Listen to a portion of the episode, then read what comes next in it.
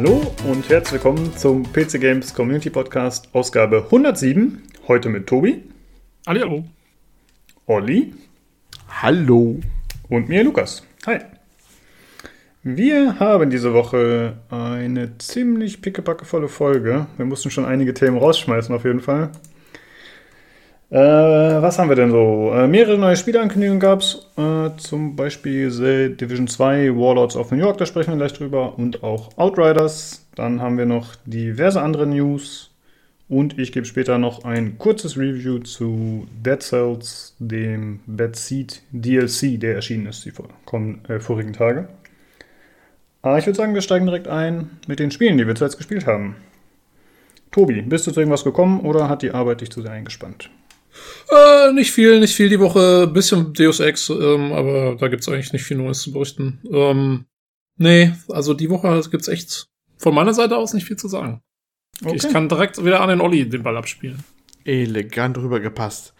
Äh, ich halte diese Woche auch mal wirklich sehr kurz. Nö, ich habe Starcom Nexus weitergemacht und ein paar anderen Sachen, die nie erstmal der Erwähnung nicht weiter wert sind. Aber eine andere äh, Geschichte, die ich auch schon im Discord angerissen hatte, so aus dem ähm, äh, leidensvollen Leben eines PC-Besitzers. Ich äh, hatte das im Discord ja erwähnt gehabt, ich war auf der Suche nach einem komischen Geräusch. Ne? Äh, der eine oder andere wird sich erinnern. Und zwar, ich habe ja meinen neuen PC gebaut und der ist wunderbar leise. Ich bin ganz begeistert. Also im, im Desktop-Betrieb quasi ohne große Last ist da trotz Luftkühlung fast, fast nichts zu hören und nur wenn er ein bisschen, äh, ein bisschen Saft drauf bekommt, dann ein leichtes Rauschen, also eigentlich wunderbar leise.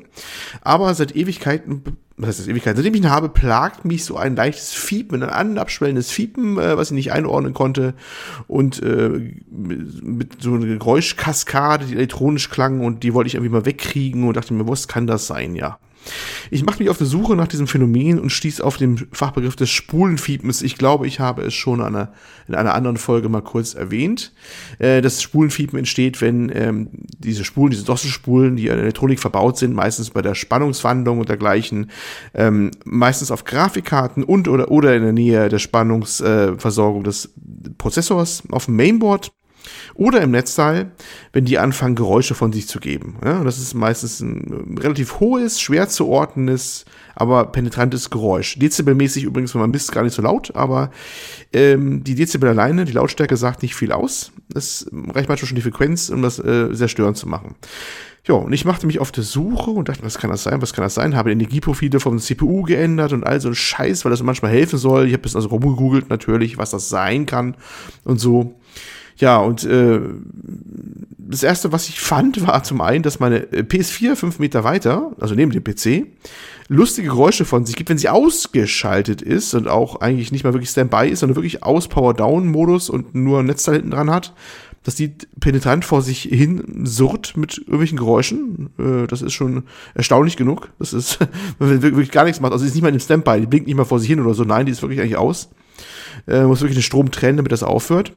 Und trotzdem blieb noch ein Geräuschspektrum übrig, was ich nicht einordnen konnte. Ich äh, sah mich dann schon mit so einer Küchenpapierrolle auf dem Boden lang robben, weil jetzt, äh, wo Küchenpapierrolle? Das ist die empfohlene Methode, um ein unbekanntes Geräusch im PC aufzuspüren, soll man so eine Papierrolle nehmen und dann ein Ohr und dann halt das Mainboard abhorchen, um das Geräusch einzugrenzen. Man glaubt es kaum, ja. Also äh, möge ich das Bild jetzt live in Farbe vorstellen, wie ich dann fast schon auf dem Boden lang kriechen mit so einer Rolle am Ohr den PC abhorche, aber es musste ich gar nicht, weil äh, ich schon als als mein, mein, mein Gehörgang tiefer bewegte, sich herausstellte, das kommt nicht von oben, das Geräusch, es kommt eher von oben, also eher so Schreibtischhöhe. Tja, okay. äh, da stellte ich fest, ähm, der, einer von meinen beiden Monitoren macht auch Geräusche. Das ist äh, erstaunlich, das habe ich auch noch nicht gemerkt. Das ging alles, alles unter, mein vorigen PC. Der hat das Schimmel Ich glaube, dass du jetzt einfach paranoid geworden ja, bist. Ja, ich, also also eine, eine von meinen drei Stimmen im Kopf sagte, du bist nicht paranoid, hat sie mir gesagt, okay? Okay, ja, okay. dann ist ja, alles, alles gut. Alles gut, na gut. Dann dachte ich mir, okay, der Motorgeräusch ist aber nicht das Geräusch und ich suchte und suchte, was kann das denn sein, ne? Bis mein Blick fiel auf meine Tastatur, die gerade nach dem Neubau des PCs noch nicht weiter eingestellt war und äh, deren RGB-Beleuchtung, das hat das Ding einfach, ich lege keinen Wert drauf, äh, so ein, ab, ein abschwellendes, farblich wechselndes Muster anzeigte, dass das im Takt dieser Farbwechsel war. Und ich dachte mir, nee, ne, das kann es jetzt nicht sein. Aber es war tatsächlich so. Es war die Tastatur, die da vor sich hin zirpte, das Geräusch machte. Einfach Lautstärke geändert, ein anderes Muster aufgespielt und das Problem war beseitigt. Aber darauf musst du erstmal kommen. Ich hatte dann nachgegoogelt gehabt und tatsächlich bei dieser Tastatur kommt das hin und wieder vor. Das ist übrigens eine Razer Huntsman äh, Elite, glaube ich, heißt das Ding. Gar nicht, gar nicht billig, das Teil. Sehr schöne Tastatur eigentlich, wenn man auf äh, laute, klappige Tastaturen steht. Ähm, und ja, die neigt dazu, bei bestimmten Farben und äh, Beleuchtungsstärken Geräusche von sich zu geben. Also nicht, wirklich nicht über einen Lautsprecher oder irgendwie sowas. Das ist wirklich die Elektronik, die da drin ist. Und äh, ja, das war jetzt mein erschütterndes Erlebnis diese Woche.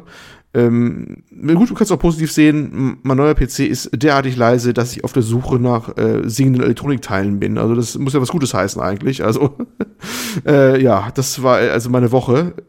Äh, Abschluss gebracht sozusagen.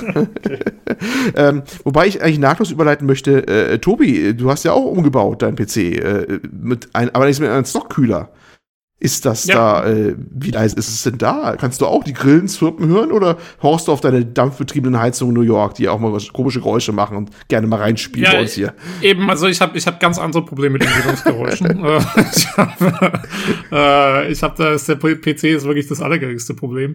Ähm, außerdem, ich kann es dir gar nicht genau sagen, weil wenn ich am PC hier sitze, habe ich normalerweise meine, meine Kopfhörer auf. Ah, so einer. Und die sind, die sind so gut geräuschdämmend, äh, ich krieg das nicht mit. Das Ding könnte wie so ein, wie so ein äh, äh, Düsenjet irgendwie hier vor sich hin äh, Dinge äh, rumsen und ich würde es immer noch nicht mitkriegen. Ähm, allerdings, wenn ich die Kopfhörer mal abhab, also im, im ich habe das Gefühl, im Normalbetrieb unter Windows ist er relativ leise, ähm, aber der Kühler dreht schon ordentlich hoch, wenn, wenn was läuft. Und ähm, dann ist er schon, also er kann schon durchweg ganz schön surren. Mhm. Ähm, allerdings jetzt finde ich nicht unangenehm. Ich, ich, ich verstehe man sowieso nicht, wieso Leute so Riesenprobleme haben mit diesen Kühlergeräuschen. Ich finde das irgendwie, selbst ohne Kopfhörer, ich finde das gar nicht so unangenehm. Solange es nicht fiebt oder so, wie bei dir, das würde mich auch stressen. Mhm. Aber so einfach nur, dass so ein Ventilator läuft, äh, ach, das stresst mich eigentlich dann weniger. Ja. Ähm, der geht aber, also wie gesagt, der hat halt auch, äh, der ist im Moment noch so eingestellt, dass er halt dieses, ähm, dass er halt hochdreht, wenn der, wenn der Prozessor mm, warm wird. Das heißt, mm. ähm, der geht dann schon hoch und runter. Aber wie gesagt, also wenn ich die Kopfhörer auf habe, dann höre ich davon nichts. Das ist, ähm, ja, die, die, die machen wirklich, da hörst du gar nichts mehr. Ja, das Thema Geräusch ist, glaube ich, ein sehr stark äh, subjektives, ne? Das nehmen Leute völlig unterschiedlich ja. wahr. Diese ganzen äh, Lautstärke-Messungen, die man da gerne hat, auch bei Tests, das ist also ich weiß nicht, es, es ist nur die halbe Wahrheit. Weil für einen ist das Geräusch sehr nervend, für den anderen das und das hat mit der Lautstärke als solche gar nichts zu tun. Ich mein voriger PC zum Beispiel, der war auch relativ laut, hat immer vor sich hingelüftet und ich glaube gar nicht viel geregelt, aber hat mich gar nicht so gestört, weil es so ein gleichmäßiges Geräusch war, was nur so leichter Luftzug war war alles okay, ne? Aber dieses eine Geräusch, dieses, dieses Zirpen halt, was sie da hatte, das wesentlich, wesentlich leiser war, das hat mich also wahnsinnig getrieben. Also, es war, ne? Naja, das ist nee, ganz was anderes. So hoch, hochfrequentes Feedback, ja. das, äh, da, da haben, glaube ich, viele Leute auch ein Problem mit. Das ist, äh, ja. das ist einfach uncool. Ja, ja, das sagt also alles nichts aus. Der, weil du es angeschrieben hast mit dem Prozess, äh, mit dem Lüfter, ne? Mit dem, diesem Rumregeln. Das ist ein typisches Merkmal, glaube ich, so ein bisschen vom Ryzen, beziehungsweise der, der Lüftersteuerung dazu. Der, der, diese AMD Ryzen-Prozessoren, die, die neigen dazu, sich sehr schnell aufzuheizen, wenn sie den Takt hochregeln oder Last kriegen. Ne? Ganz schnell aufheizen, dann werden sie runtergekühlt, dann werden sie wieder, wieder schnell kühler. Und wenn jetzt die Lüftung so eingestellt ist, dass er gleich immer mitgeht, dann hast du da einen Lüfter, der mit vor sich hin orgelt, der alle Stufen immer durchgeht.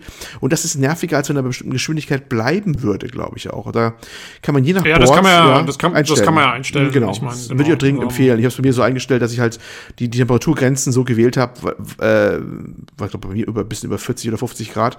Der sagt eh meistens vor wieder wieder ab. Dann kommt er gar nicht im Bereich, wo er an der nächsten Stufe anwählt oder so. Kann ich nur jedem empfehlen, ein bisschen was zu machen in der Lüfterkurve, damit er nicht gleich da hoch runter orgelt. Vor allem, wenn du einen Lüfter drauf gebaut hast, der ein bisschen mehr hörbar ist. Ne? Bei den großen, heftigen Lüftern, die eh so viel Masse haben und, und großen Lüfter hört man sich ganz so, aber bei den Stockkühlern mag es deutlich prägnanter sein, ja. Ja.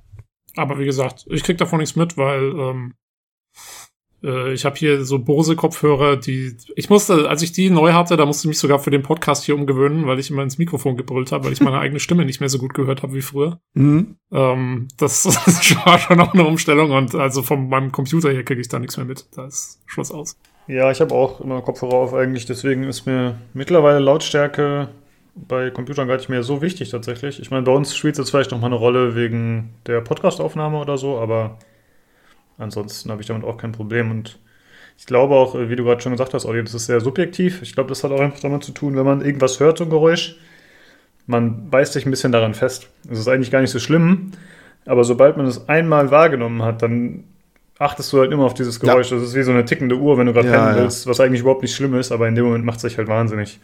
Und ich glaube, äh, ja, so ein Effekt ist das in etwa. Okay, Ja. so viel zu. Lukas, Soll ich schon weitermachen? du hast nichts. Du hast nichts gespielt außer Dead Cells? Doch, ich habe- unserem Hauptthema heute? Doch, ich habe tatsächlich relativ viel zu erzählen. Äh, ich habe eigentlich nur noch gespielt Escape from Tarkov. Äh, da hatte ich ja letzte Woche äh, berichtet, dass es so viele Serverprobleme gab, was uns ein bisschen gestört hatte, dass die Server irgendwie das Wochenende über kaum funktioniert hatten. Und dann gab es, glaube ich, am Montag darauf gab es dann einen Tweet von Battlestate Games, den Entwicklern. Und die haben gesagt, ja, okay, äh, tut uns leid äh, für die ganzen Verbindungsprobleme. Hier kriegt ihr alle eine Million auf euer Konto. Da in-game. Achso, im. Spiel. Ja, verdammt! Also, ja, genau. Ja, ihr seid schon traurig, dass es sich spielt. Ne? Ja, auf jeden Fall. Dann äh, war das natürlich eine ganz nette Entschädigung. Ich habe es als unnötig erachtet, ehrlich gesagt, weil das ist, für mich ist das halt immer so eine Billo-Geste. Ja? Das ist, wie es auch bei Fallout 76 war. Äh, och, das läuft ganz scheiße, hier habt ihr ein paar Atoms. Ja, dann schmeißen die halt da irgendeine so Währung hin. Jetzt bei Fallout kann man noch argumentieren, okay, die kostet echt Geld. Das war jetzt bei Escape from Tarkov nicht mehr der Fall. Also ich ich finde, das ist halt ein billiger Weg für die Entwickler, sich da ein bisschen freizukaufen. Das haben auch viele begeistert angenommen und ich habe es natürlich auch angenommen. Ich habe jetzt nicht äh, entrüstet die virtuelle Million zerrissen, ne, sondern ich habe es natürlich auch in die Tasche gesteckt. Und äh, das war dann ganz gut.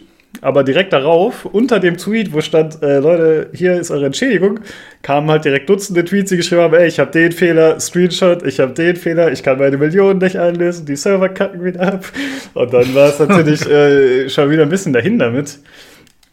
Und äh, recht kurz darauf, was denke ich mal auch eher ein taktischer Zug war, ich, mittlerweile vermute ich überall nur noch solche äh, bösen Machenschaften, muss ich zugeben, äh, da haben die dann einfach ganz viele neue Sachen veröffentlicht über Twitter, also neue Assets, Bilder davon, neue Animationen, neue Features, haben sie halt ganz viel gezeigt und irgendwie ihre Timeline komplett vollgespült mit tollen neuen Sachen, die in Escape from Tarkov erscheinen.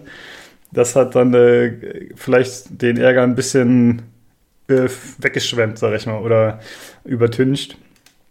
Und äh, ja, jetzt sind die Server die letzten Tage ganz okay gewesen, aber es gibt immer mal wieder Probleme. Äh, ja, aber es ist, ähm, mal gucken, jetzt ist ja wieder Wochenende. Mal schauen, ob es wieder so schlimm ist, wie es letzte Woche war.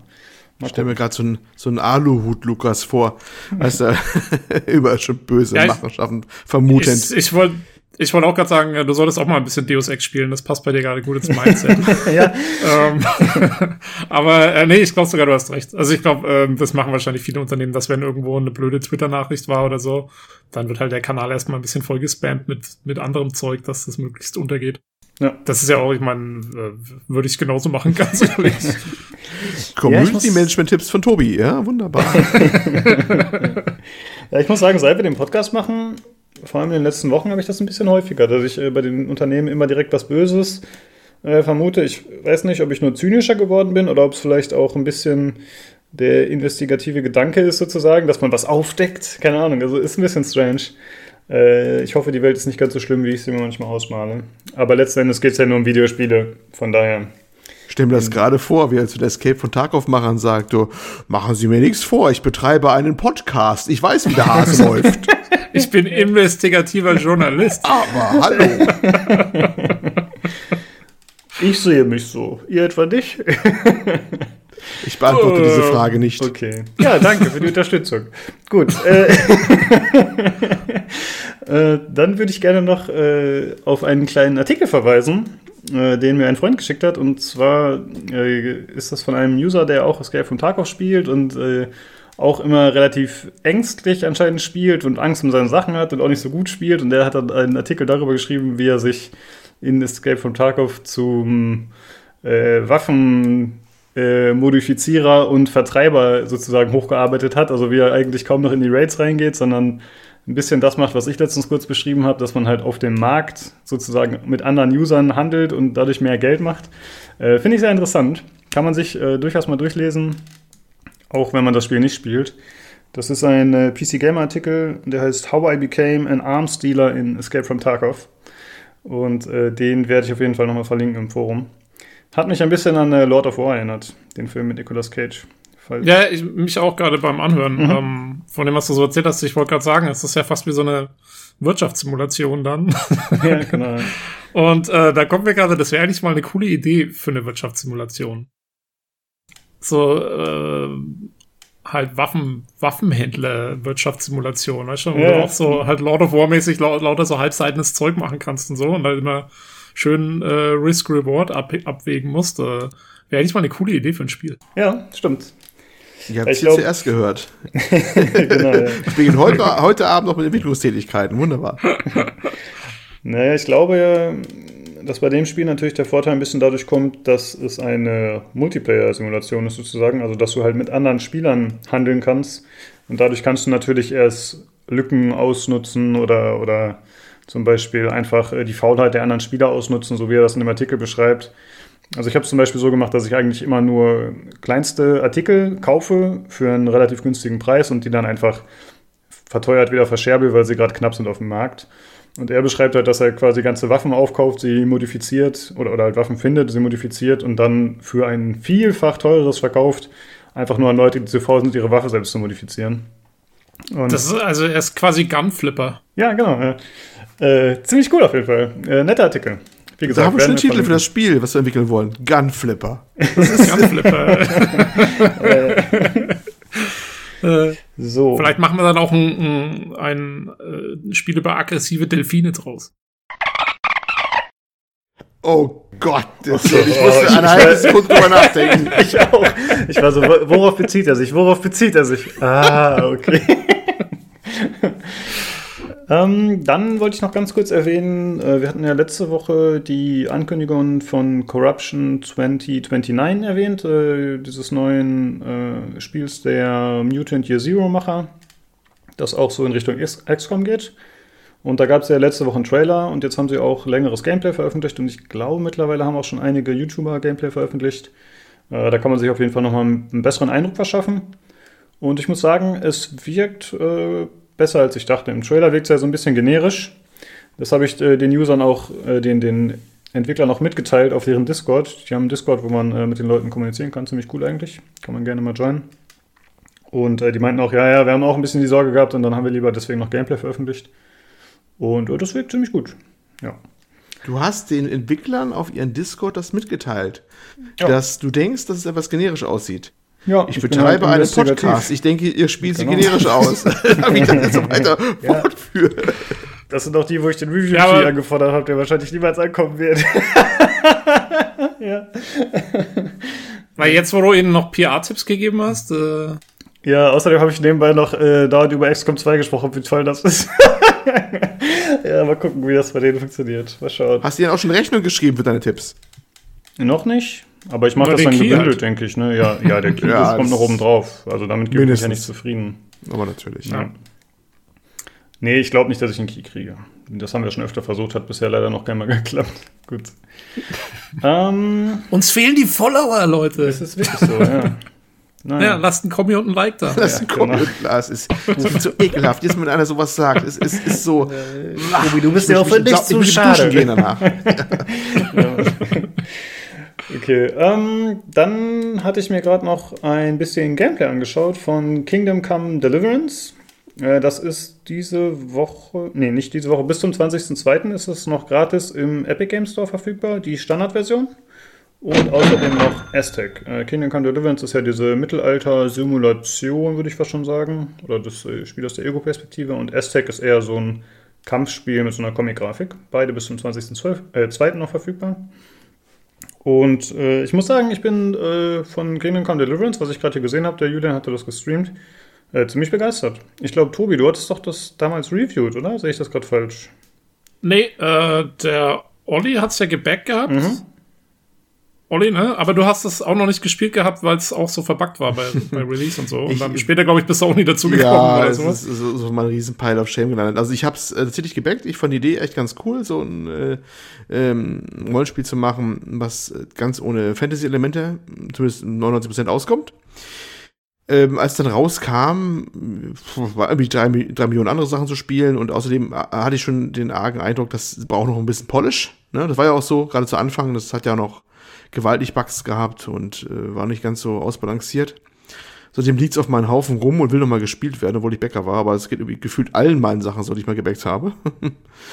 ja. Ähm, ja, aber natürlich, aber als, als, als äh, Gratis-Spiel jetzt hier bei Epic äh, natürlich wieder gute Deal, muss man sagen. Ne? Also ist schon, ist schon was. Das ist, das ist sehr ordentlich als, als Gratis-Spiel. Also ähm, ich glaube, das kostet ja auch noch bestimmt 25, 30 Euro normalerweise vielleicht bei, ähm, wenn man es normal kauft. Ja, bei Kinguin wahrscheinlich drei, aber kommt drauf an, wo man es ja, holt. Gut, ja. also bei, bei, bei deinen Kinguin, halt bei deinen Kinguin natürlich nur drei, ja. Ähm, aber so, wenn es das wieder normal kaufst bei Steam oder GOG oder so, ist es noch nicht so ganz billig. Ähm, und ich muss sagen, also ich habe es zwar auch zum Release hatte ich es dann nicht gespielt, vor allen Dingen wegen dem Speichersystem, weil das hatte Mhm. ja dieses komische Speichersystem, äh, wo du nie speichern dürftest, so ungefähr. Und sowas hasse ich immer wie die Pest. Ähm, da gibt's allerdings inzwischen einen Mod für, oder gab's auch schon relativ schnell dann eigentlich nach Release, äh, die das Ganze, die es erlaubt, ähm, viel mehr zu speichern. Und dann Ja. habe ich es auch mal angefangen gehabt. Ähm, bin aber auch nie so wahnsinnig weit. Bei mir kam auch irgendwas dazwischen. Ich fand es eigentlich auch ganz gut. Ähm, aber irgendwie kam, kam was dazwischen, habe ich nicht mehr weitergespielt. Äh, liegt halt bei mir jetzt auch wieder auf dem Pile of Shame. Äh, ich bin, glaube ich, nur quasi durchs Tutorial und war dann in dieser, bin aus dieser ersten Burg raus, wo man dann irgendwie Mhm. landet. Ähm, und, und viel weiter hatte ich es auch nie geschafft. Aber ja, also auf jeden Fall cooles Spiel. Ist ja eigentlich ein, ein relativ klassisches Rollenspiel, so, ne? Ja, Ja. Ja. genau. Um es mal aufzugreifen, also das, das, das Speichern war mit diesem, wie ist es, Retterschnaps. Du musst immer einen Schnaps trinken, um, um speichern zu können. Oder, oder schlafen, glaube ich. Also äh, Genau. ei- ei- eigentlich ein Spiel, das den Alkoholismus fördert. Ja, Du kannst nur speichern, wenn du säufst. Ne? Also da gab es gleich zu Anfang eigentlich gleich schon ein paar Mods, die das dann entschärft haben. Also das war überhaupt kein Problem, das zu entschärfen, wenn man wollte. Ich weiß gar nicht, ob die normale Version das immer noch so hat. Keine Ahnung.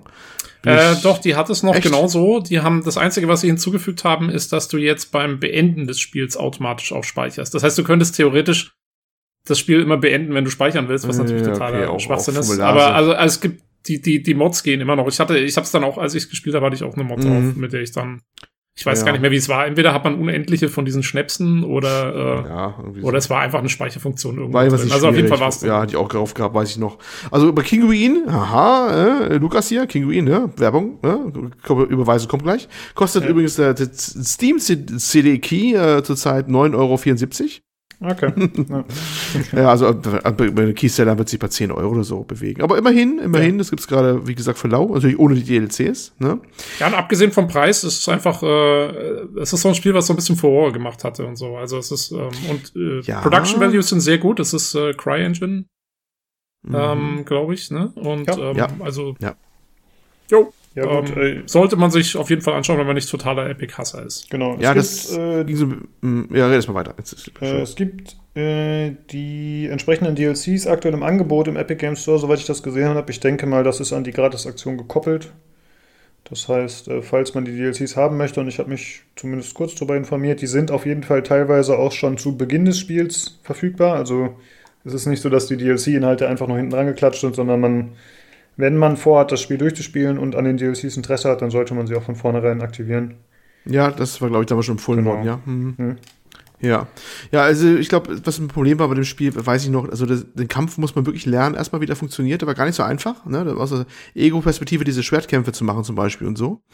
Erfordert so ein bisschen mm, Übung. Bogenschießen zum Beispiel auch, da gab es nichts mit Fadenkreuz oder so, da musste man auch, glaube ich, ziemlich viel üben, bis man da irgendwie mal überhaupt einen Schuss irgendwo hinbekommen hat, wo er hin sollte. Das war schon nicht so ohne, es war schon sehr speziell, dieses Spiel, ne? Ja, Und ist ein bisschen umstritten. Hardcore im Grunde. Ja, ja, Das war schon sehr ungewöhnlich. Also die, ja, und die, die Macher, ähm, gut, war ein bisschen auch ein bisschen Diskussion damals, weil äh, Daniel Wawra, ich glaube, der war das Produzent, der dahinter stand und so, war ein bisschen Verdacht, irgendwie so ein bisschen recht zu sein, sag ich mal sowas, ne, wegen ein paar Äußerungen und sowas. Äh, Und einem T-Shirt. Ja, wegen einem Wir T-Shirt, hatten da das- wir hatten das im- genau. Ach, lass doch nicht die alten Kamellen hier ersten aufwärmen. Hier ist doch. äh, Ja, doch, ich muss das tun. Das ist meine, das, ich betreibe hier einen Podcast, das ist meine Pflicht. Äh, Ah, okay, da hast du mich erwischt. Lukas, du bist, Lukas, du bist der investigative Journalist, bin- Olli ist also, halt ne? der, Retro, der Nein. retrospektive aber Journalist. ich sag's ja auch, Herzlich willkommen wert, zum ich sag's ja auch wertfrei. Ja, ich sag's auch wertfrei hier. Das war einfach nur damals kam es nochmal deswegen hoch, nochmal wegen so solcher Geschichten nochmal und so. Aber Deswegen hat doch der Olli das überhaupt erst gebackt. aber natürlich, ich, ich hab's gepackt, weil Wie war das in einer Folge? Olli schielt auf Polen, ja? Ich zitiere wörtlich. Nein. Äh, Olli schielt auf die, Tschechoslo äh, die Tschechoslowakei, die Tschech Tschechien, Tschechien, ne? Ähm, tschechischer Entwickler, ja, ähm, der da ein Studio aufgezogen hat, nachdem er keine, äh, keine Finanzierungen bekommen hat und bei allen Publishern Klinken geputzt hat. Deswegen ist damals ein Kickstarter-Projekt geworden über Kingdom Come Deliverance. Und äh, ja, ist schon ein sehr spezieller Titel. Vielleicht nicht so, so allen gelungen, was er sich vorgenommen hat, aber ich denke schon doch ein, ein äh, prägnanter Titel der letzten Jahre vielleicht durchaus. Wenn aus anderen Gründen vielleicht als geplant, aber ist durchaus einer. Ne? Also das wollte ich am Abschluss nochmal sagen. Jetzt haben wir schon lang genug drüber geredet, glaube ich. Ja, nee, ich bin ja noch nicht fertig. Ich habe ja noch gar nichts gesagt, weil oh Gott. ihr habt ja alles anders gerissen. Oh. Äh, zum einen ist das einer der wenigen Mittelaltertitel, wie wir die Tage ja. auf dem Discord schon festgestellt hatten, ne, der wirklich eben ja, realitätsnah ist und eben nicht mit Fantasy um die Ecke kommt. Aber ich wollte eigentlich sagen, was ich heute im Stream beobachtet habe. Äh, ich finde, dass die Sprecher extrem gut sind. Ich finde, dass es recht glaubwürdige Texte sind, also Dialoge, die sind halt ziemlich rough. Also hat mich so ein bisschen an äh, Piranha Bytes Spiele erinnert. Äh, mhm, ja. Nicht ganz so extrem, halt ein bisschen realistischer, sag ich mal, aber also es klingt auf jeden Fall authentisch, das finde ich ziemlich cool. Ich finde, die Charaktere sehen ganz gut aus. Äh, schön unterschiedlich, auch wenn natürlich, klar, in Dialogen ist manchmal nicht so perfekt und Lippensynchronität ist auch nicht so gut, sagte Julian, aber insgesamt, also hat mich echt äh, positiv überrascht, muss ich sagen. Ich habe mir vorher noch nicht Großmaterial dazu angeschaut, außer damals einen dieser ersten Trailer und vielleicht minimal Gameplay. Aber doch, ich äh, bin ziemlich beeindruckt. Ich glaube nicht, dass ich spielen werde, aber es ist trotzdem auf meinem Pile of Shame und liegt da jetzt erstmal. Ja. Es ist einfach nach oben gerutscht und liegt da jetzt glänzend und golden und du schätzt den Wert, obwohl du nie spielen wirst. Genau, so ist es. Na, das ist auch schön. Okay. Äh, ansonsten habe ich natürlich noch Dead Cells gespielt, aber da gebe ich am Ende ein Review zu. Das wird wahrscheinlich nicht so lang sein, weil es eben nur der DLC ist und der ist auch nicht so umfangreich. Von daher sind es wahrscheinlich nur 10, 20 Minuten, aber ich denke mal, es ist besser, wenn wir das am Ende besprechen. Gut. Dann noch ein kurzer Hinweis für die Hörer. Äh, es gibt noch eine Verlosung aktuell auf dem Discord. Wir verlosen die Säulen der Erde von Dedelic noch bis zum 22.02.2020. Ja, 2020, ja, sehr gut. Gut, dass ich das dazu sage. Ähm, auf jeden Fall könnt ihr daran teilnehmen im Verlosungschannel bei uns auf dem Discord. Äh, den Link findet ihr überall. Sagen wir am Ende auch nochmal. Äh, gut, dann können wir meinetwegen zum Hörerfeedback kommen. Wie sieht's aus bei dir, Olli? Bist du ja. dafür bereit? Äh, immer noch. und zwar vom äh, äh, das Stammhörerbriefschreiber, der Daniel ist wieder angerückt, hervorragend, ne? Und hat uns geschrieben. Hallo mal wieder, wertes Podcast-Team. Ja, da waren wirklich so viel R dabei.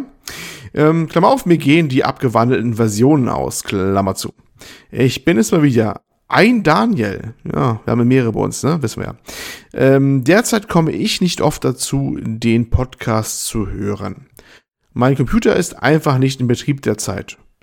Mein Videospiel-Hobby ist massiv im Rückgang, einmal weil mich einfach keine aktuellen Titel ansprechen. Wie alle wissen, bin ich ja gerne auf GOG eher unterwegs und auch generell die Lust verloren habe. Zu viel hat man bereits gesehen, sodass es eigentlich mehr begeistert oder mitreißt. Aber auch viele Titel setzen sich nicht mehr auf, äh, auf für mich interessante Inhalte. Ne? Nicht, äh, nee, setzen nicht mehr auf für mich interessante Inhalte. So ist richtig. Das Games as a Service Modell tut da seinen Rest. Zusammen mit der Businessierung, das ist ein Wort, Businessierung des, der gesamten Videospielbranche leiden für mich einfach ein Riesenhaufen Titel darunter. Eine Wohnung mit knapp über 20 Quadratmetern in VR-Ecke, das ist 10 Gramm Prioritätssetzung. Damit spielt er übrigens auf Tobi an, der gerade umgezogen ist, ne? Ja, und nebenbei. Richtig. Äh, richtig. Ist bestimmt nur so ein Stuhl wie im Rasenmähermann. Da muss einer kennen den Film. Das ist ein uralt Film aus den 90ern mit so einer VR-Geschichte, ne? Mm, und an der Wand die Recheneinheit dafür. Klammer auf, äh, denn Server sind keine Zukunft, Klammer zu. Ich habe etwas über 30 Quadratmeter und wüsste nicht, wo ich eine VR-Ecke reinbauen sollte. Vielleicht in die Küche, wenn dort nicht schon mal ein Hobbyraum, Schrägstrich Computerwerkstatt, Schrägstrich Abstellkammer, Schrägstrich Lebensmittellager wäre. Wie gut, dass bei euch mehrere Daniels aufgetaucht sind. Somit muss der Krawallschlumpf natürlich ein anderer sein. Klammer auf, Grummel, echt unglaublich sowas, Klammer zu, Mecker. Äh, das ist ein Hintergrund, äh, Hörerbrief vorige Folge, ne, wo Daniel als Krawallschlumpf bezeichnet wurde. Er hast du wenigstens mal einen Titel bekommen. Hat, schafft nicht jeder. Das ist Prominenz. Äh, und, äh, und wie, nichts mehr im Epic Store euren Sponsor kaufen? Ich vermisse ja immer noch das Kaching. Haben wir damit diese Folge ja schon getan, ne? Wenn ihr schnell was einbaut, dann müsst ihr es auch durchziehen. Durch solche Kleinigkeiten baut ihr euch dann einen Stil auf. Heißt aber nicht, dass ihr für jeden Briefschreiber eigene Jingles als Intro machen müsst aber beispielsweise irgendwas als Intro zu der Kategorie. Äh, ich, ich spüre so, so, so eine Aufforderung, dass wir für dich, Daniel, extra einen Jingle bauen müssen, oder? Kann das sein? Dann wird sich bei dir schon belohnen. Schreib's noch fleißig. Ich, ich, ich hätte einen direkt im Angebot. So. Oh, okay. Wir werden das erörtern. Ähm, Nein, ist, nur, ist, ist nur eine reingeworfene Idee. Wobei ich denke, dass es nicht leicht ist, eine Balance zwischen tolerabel und zu viel zu finden. Im Zweifelsfall kann man das auch einfach weglassen und ignorieren. Dann ist es ein einfacher Labercast. Das können wir ihr am besten. Das erst einmal von mir, euer, Klammer auf, nicht Krawallstumpf, Klammer zu, Daniel. So, das war's. Herzlichen Dank. Genau. Danke fürs Feedback. Jo, vielen Dank. Äh, ja, Leute, er schreibt ja am Anfang, dass er so ein bisschen aktuell keine Lust hat auf äh, Videospiele. Äh, einfach aufgrund der Titel, die aktuell erscheinen und so ein bisschen anscheinend auch aufgrund der aktuellen Modelle der Spiele. Habt ihr auch manchmal so Phasen oder habt ihr sowas noch nicht gehabt?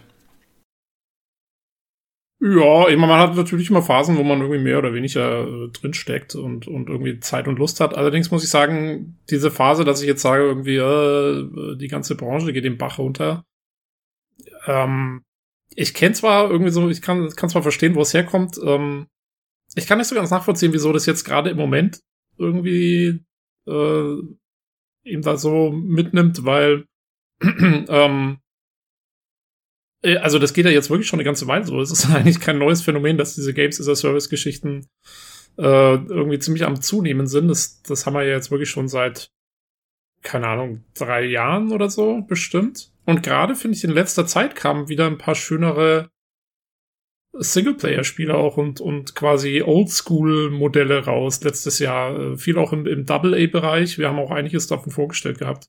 Ja, ähm, und, und, und dann als zum Beispiel auch irgendwie so mit Jedi Fallen Order und sowas. Ähm, also ich finde im Moment ist es gar nicht so problematisch. Finde, da, da haben wir schon schwerere Zeiten durchgemacht, irgendwie in den letzten zwei, drei Jahren. Ähm, mhm. Aber gut, ist natürlich auch immer ein subjektives Geschichte und, und hängt halt auch davon ab, was, was du irgendwie anderes machst, glaube ich, gerade so ein bisschen. Ja, und das generell, was einen interessiert, ne? wenn man jetzt sagt, äh, Greedfall, Outer Worlds und Jedi Fallen Order interessieren mich alle nicht, dann hat man zumindest äh, auf dem AA, AAA-Markt dann nicht mehr so viel zur Auswahl, aber ich finde eigentlich auch, dass ja, eigentlich äh, aber guck mal, Zeit ich mein, zum Beispiel, wenn ich, für Spiele. Hm? Wenn dich zum Beispiel nur, was weiß ich, Echtzeitstrategie äh, interessiert, dann hast du doch hier Warcraft Reforged jetzt zum Beispiel. Ah, lass die Hände weg. äh, nee, äh, was ich wollte sagen, äh, hier Age of Empires 2 Remake. Remakes ja. ähm, fallen wahrscheinlich auch unter die Kategorie Verbusinessierung. Hm. Ähm, aber ja, ach, keine Ahnung. Ähm, ich, ja, man, man darf sich da, glaube ich, nicht zu sehr reinsteigern. Ja, ich denke mal, das kann sich auch wieder ändern. Ich meine, wie du gerade schon gesagt hast, das hat auch vielleicht mal damit zu tun, wie es einem aktuell geht oder vielleicht hat man einfach keine Lust drauf, weil man mal irgendwas zu viel gespielt hat oder so. Also ich, ich kenne das auch so phasenweise, aber eigentlich hält das äh, nie so dauerhaft an und spätestens, wenn da der nächste Titel kommt, auf den ich mich freue, dann ist das eigentlich auch wieder weggeblasen. Jo. Wie ist das ja. bei dir, Olli? Ja, ich, ich, ich kann einfach nur raten, wenn du meinst, du brauchst einfach mal eine Pause von all dem Krams, dann mach einfach. Es ist, äh, ist, überhaupt kein, ist ja überhaupt kein Thema. Ich habe es auch gehabt, äh, zeitlang, wo ich dafür sowas überhaupt keinen Nerv hatte und keine Zeit, aus diversen Gründen. Ne? Man hat ja meistens private Gründe dafür, warum das so ist, wie es ist. Und dann äh, dachte ich mir auch, ja, guckst du doch noch mal rein und hab meinen alten PC angeschmissen, der war wirklich zu dem Zeitpunkt alt und überlastet und äh, hab dann mit Mass Effect Teil 1 wieder angefangen. Dachte ich mir, oh. naja, so lange kann es ja nicht her gewesen sein, dass ich dieses Spiel gemacht habe und habe auf den Spielstand geguckt. Ich weiß nicht, wie alt der Spielstand war. Ich glaube, damals fünf Jahre alt. Das habe ich dann auch erst nachher gemerkt. Und kam dann aber ruckzuck wieder rein und dachte mir, oh, macht ja doch noch Spaß. Also manchmal ist so eine, so eine Pause manchmal auch ganz gut. Man darf das auch nicht überdramatisieren. Ne? Ansonsten gebe ich den Tobi recht. Eigentlich ist das zurzeit gar nicht so schlimm eigentlich, wie man denkt. Also eigentlich sogar ziemlich gut, wenn man ein bisschen so die Augen offen hält. Klar, es gibt diese ganze Games as a Service-Geschichte und den ganzen Kram und Microtransactions hier und dort, aber es gibt so viel anderen Kram auch. Ich meine, das Ganze ist so bunt geworden heute. Es gibt die Indies, es gibt die Double A's, es passiert doch einiges. Da muss man schon die Augen offen halten und manchmal auch so neben dem Mainstream-Medien mal ein bisschen gucken. Das war auch nicht immer so. Eine Zeit lang hast du das Gefühl gehabt, es kommt nur was für Konsolen drauf und dann auch nur alles nur noch Shooter und das alles nur noch in braun, so ungefähr, weißt du? In brauner ja. Matschfarbe. Davon sind wir lange weg. Das ist nicht die schlechteste Zeit, die wir jemals hatten, die wir zurzeit hier haben. Ja, Ne? Man pickt natürlich gerne immer das Negative immer raus, gerade wenn man eine Phase hat, wo man das irgendwie, irgendwie alles negativ auch sehen will oder was sehen will oder einem zuvorkommt. Aber ich glaube auch, dass momentan gar nicht mal so die schlechteste Zeit ist. Vielleicht mit ein bisschen rückblickend, wenn wir später mal sagen, das war vielleicht sogar eine ziemlich gute Zeit, die wir gerade hatten. Ne? Das merken wir erst mit Abstand so ein bisschen, ja. Das, das mag so sein. Und ähm, also deswegen sehe ich es nicht ganz so. Aber wenn du einfach eine Pause brauchst, dann mach eine Pause und ist dann halt so. Das ist bei anderen Hobbys doch auch so. Ist ja auch kein Drama. Ne? Ich würde das einfach ein bisschen Abstand machen Meinst lassen und gut ist. ich, hätte, ich hätte gesagt, such dir Hilfe, Mann. such dir Hilfe. Du bist krank, wir möchten dich ja nie wiedersehen. äh, ja, nee, klar. Ähm, jo, stimmt dem Olli zu. Ja. Schön. Mit seiner fatalistischen Zukunftsaussicht. Meine fatalistischen wir im Moment noch, oh dass wir im Moment noch die guten Zeiten Das sind die guten Zeiten. Es wird immer besser. Es wird nur, nur, nur schlechter, Leute. Ihr, ihr, ihr jungen Leute habt ja gar keine Ahnung. genau, ja. Ähm, er schreibt ja weiter unten noch äh, was bezogen auf verschiedene Kategorien. Ähm, Im Prinzip sagt er, wir könnten Kategorien einbauen. Ich habe da auch schon mal drüber nachgedacht.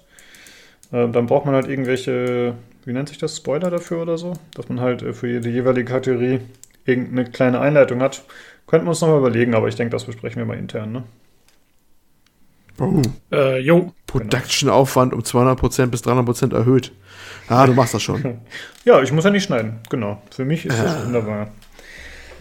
Und äh, ich wollte noch sagen, ähm, ja, die VR-Ecke auf 20 äh, Quadratmetern, das ist, ähm, die ist natürlich auch, also die wird natürlich auch für verschiedenste Dinge genutzt. Im Prinzip ist das mein Eingangstürbereich, der dann halt, wenn ja. ich VR einstöpsel, quasi über die Tür zugemacht und dann Achso, ich dachte, man muss die Tür aufmachen.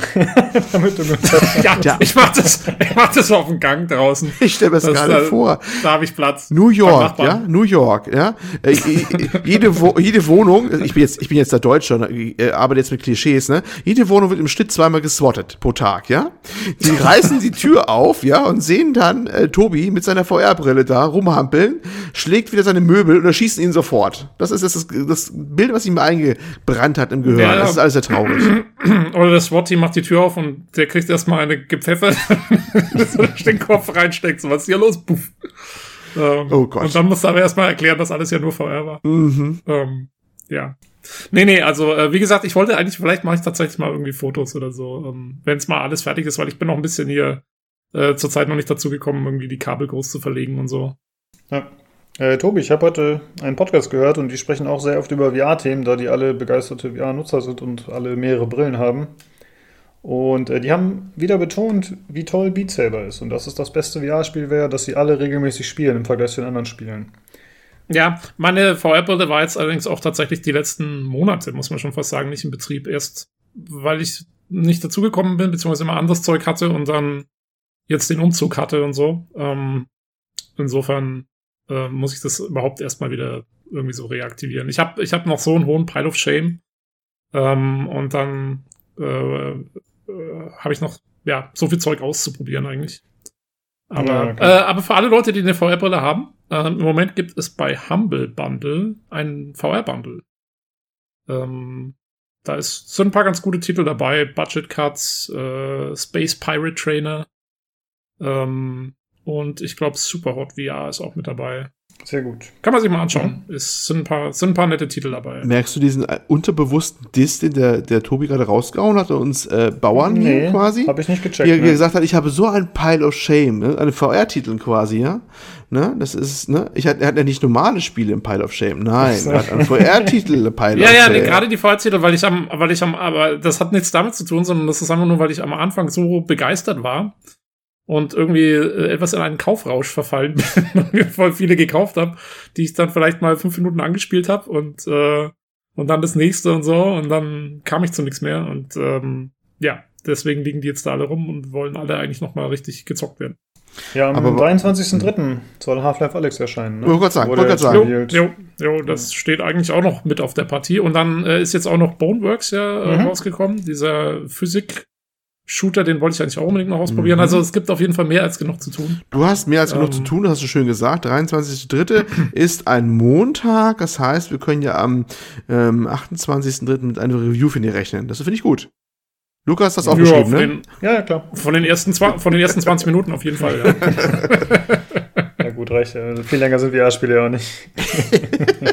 ja das, das ist doch jetzt hoffentlich schon. Das ist doch ihr Versprechen. dass Es ist äh, äh, die Wende. Den, den Umfang eines normalen Spiels haben wird.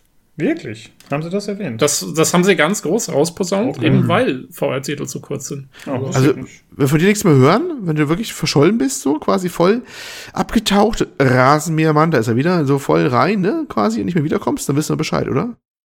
Äh, ja, dann bin ich entweder noch in der VR-Welt oder bin inzwischen so weit abgedriftet, dass ich mit einem echten Brecheisen durch New York gelaufen bin und ähm, Da fällt's doch gar nicht auf, Oh, wahrscheinlich. Vorsicht, er hat keine Waffe. Schießt ihn, das war's. äh, Okay, sollen wir zu den News kommen, nachdem wir hier ein bisschen in äh, VR abgedriftet sind? Also, das. wir haben äh, als Anschluss an, ich glaube, letzte und vorletzte Folge äh, was zum Thema Activision Blizzard. Und zwar zum einen äh, mit GeForce Now und zum anderen über den Streaming-Deal, den sie mit YouTube abgeschlossen hatten.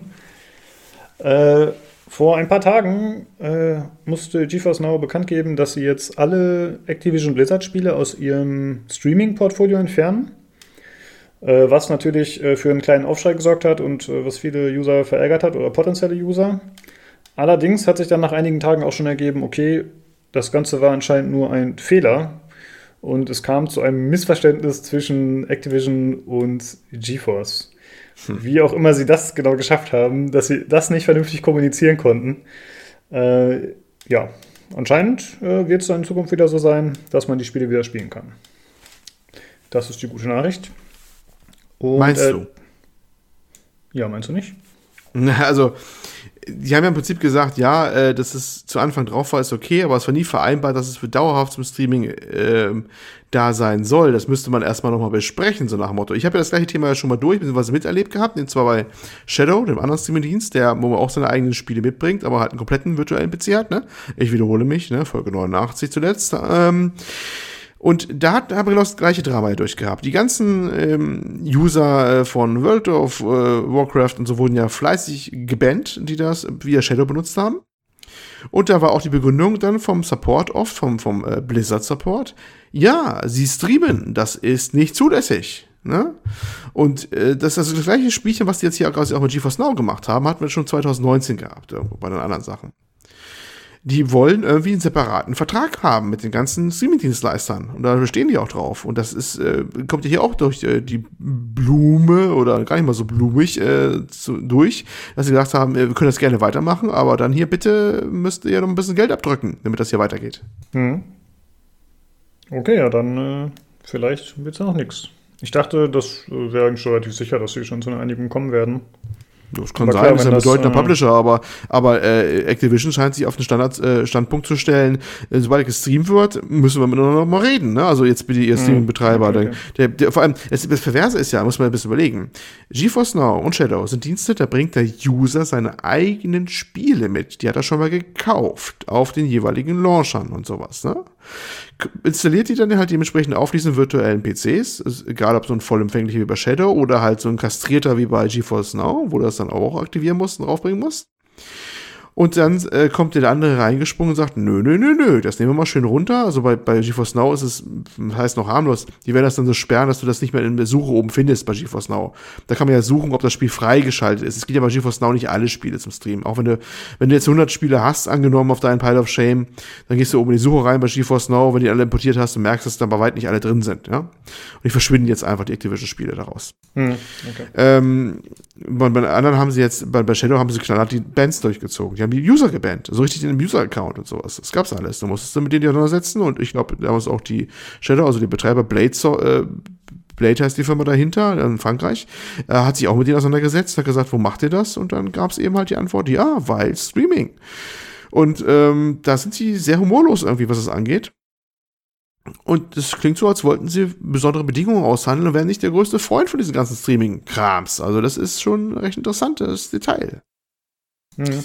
Ja, Blizzard ist sehr, ähm, oder ich weiß nicht, ob eventuell auch ganz Activision ist sehr, ähm, sagen wir mal, eigen, wenn es um darum geht, wie und von wo du ihre Spiele nutzt. Also ich weiß es auch noch, als ich umgezogen bin und hier ähm, in den USA ankam, wollte ich Diablo 3 spielen. Und ähm, das ging nicht. Ich kam nicht mehr in meinen Account hm. rein und gar nichts und so. Und dann musste ich tatsächlich äh, da, äh, also ich habe da mal geguckt, ob ich irgendwo das Land umstellen muss und so. habe ich erst mal gegoogelt und da ist es auch, nee, das geht so nicht. Du musst den Support hm. anschreiben mhm. und die müssen das für dich auf Blizzards Seite umstellen und dann kommst du wieder rein. Und ich glaube, dass genau das das Problem ist mit dem Streamen, ist, dass du ja andere IP-Adressen nutzt, dass du halt äh, von irgendwelchen Rechenzentren aus quasi den Blizzard-Server anpingst. Und, ähm, und das packen die irgendwie nicht. Also die wollen irgendwie ziemlich die Kontrolle drüber halten, habe ich so das Gefühl, von wo aus man äh, seine, seine Spiele spielt. Mhm. Ja. Das kommt bei denen noch schwer dazu. Generell ist das bei manchen Spielen ein Problem, äh, gerade bei denen, wo man seine eigenen Spiele mitbringt und dann auf irgendeinen virtuellen PC quasi überträgt, der nicht da aber zu Hause bei dir rumsteht. Äh, wir hatten es auch bei paar Origin, also EA-Spielen gehabt, dass da manchmal auch eine Sperre ausgesprochen hat, wenn man zu oft am lokalen und wechselseitig am Shadow-PC, äh, der in Amsterdam steht für die deutschen Nutzer, gestartet hat, weil er irgendwann das, äh, irgendwie dann irgendeinen Schutz ansprach und sagt, das kann aber nicht sein, dass der gleiche Nutzer mal plötzlich innerhalb von ne, einer halben Stunde in Amsterdam ist und hier irgendwie in, in, in Deutschland oder sowas. Mhm, und genau, dann gab es genau. auch, ein Ding, das ist dafür eigentlich nicht vorgesehen. Da springen auch manchmal diverse Schutzmaßnahmen an, die man so nie im Leben gemerkt hat. Ne?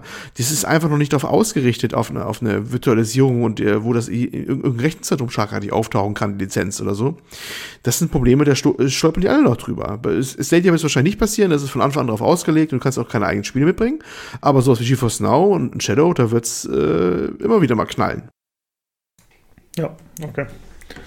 Ja, und ich bin auch mal gespannt, ob das jetzt alles so ähm, glimpflich ausgeht, weil dieser Artikel, wo das so drin stand, ja, es ist alles nur ein Missverständnis mhm, und bla bla bla. Mhm. Das war ein Nvidia-Rap, der das gesagt hat. Ja, was soll der auch sagen? natürlich, eben, und natürlich sagt Nvidia. Alles cool, alles cool. Ach, das ist alles halb so wild, das wird schon wieder und so, wir machen das, kein Ding. Das ist wie Destiny Nielsen, ja, weißt du, bei, bei Nackte Kanone, wo er vor diesem brennenden Haus steht, es gibt nichts zu sehen, es gibt nichts zu sehen, ne? Ja, genau so. Also gut, Leute, weitergehen, weitergehen, hier gibt's nichts zu sehen. Bitte gehen Sie weiter. Es gibt nicht das Geringste zu sehen, Leute. Äh, Lukas, da kommen wieder deine, deine Ängste gegen die Firmen und Corporations. Ja, ja, ich äh, merke schon. Ja. Okay. Wird nur ja, verarscht. Ey, dann müssen wir schauen. Ich habe das tatsächlich so interpretiert, dass es äh, bald schon wieder läuft. Okay, okay. Äh, dann gibt es noch kurz was, wie gesagt, zu dem YouTube Streaming Exklusivdeal mit Blizzard. Äh, die haben ja äh, für Hearthstone die Overwatch League und außerdem StarCraft war es, glaube ich. Äh, für die haben sie ja so einen Exklusivvertrag abgeschlossen, dass die eben die professionellen Sachen nur über YouTube gestreamt werden dürfen. Und das soll laut Insidern 160 Millionen Dollar gekostet haben. Äh, also, das soll Google dafür bezahlt haben. Das halte ich für nicht unrealistisch, muss ich sagen. Denn das ist ja einfach sehr prestigeträchtig und in der Overwatch League steckt ja auch viel Geld drin, auch wenn sie vielleicht ein bisschen am Kämpfen ist. Aber das sind ja nur Mutmaßungen. Und äh, in dem Zuge wurde auch gesagt, dass angeblich äh, Twitch, also Amazon, für den Overwatch League Deal damals 90 Millionen Dollar gezahlt hat. Allerdings bezog sich das, wie gesagt, nur auf die Overwatch League und nicht auf die anderen Spiele noch. Von daher kann das schon sein, dass die Summe so stark abweicht. Äh, ja, das war es soweit, würde ich sagen. Erstmal zu Blizzard und ein bisschen Catch-up. Äh, dann kommen wir zu System Shock 3. Das ist ja schon seit längerer Zeit in Entwicklung und jetzt hat sich ein angeblicher ehemaliger Entwickler gemeldet. Also der wollte anonym bleiben, aber hat sich eben äh, mit mehreren Posts gemeldet und äh, hat gesagt, dass äh, der Entwickler Atherside Entertainment alle Mitarbeiter mittlerweile entlassen hat. Äh, achso, Olli hat hier noch eine Notiz gemacht. Äh, ich sollte darauf hinweisen, dass es sich handelt es handelt sich nicht um das System Shock Remaster, sondern um System Shock 3. Genau, das sind nämlich zwei Projekte gerade, die akut in Entwicklung sind oder waren. Ne? ähm, einmal System Shock 3 und das System Shock Remaster. Das sind, äh, die werden auch gerne von vielen Leuten verwechselt. Das sind aber zwei verschiedene Dinge, die gerade laufen. Ja. Okay, gut, danke. Äh, und ja, der Mitarbeiter oder ehemalige Mitarbeiter hat eben gesagt, dass in den letzten Monaten schon diverse Mitarbeiter das Studio verlassen haben und äh, dass die Entwicklung den Zeitplänen schon extrem hinterher war. Das Ganze ist äh, daraus resultiert, dass ja Publisher Starbreeze äh, finanzielle Probleme hatte und der hat dann anscheinend die Rechte zurückverkauft an den äh, Entwickler Otherside.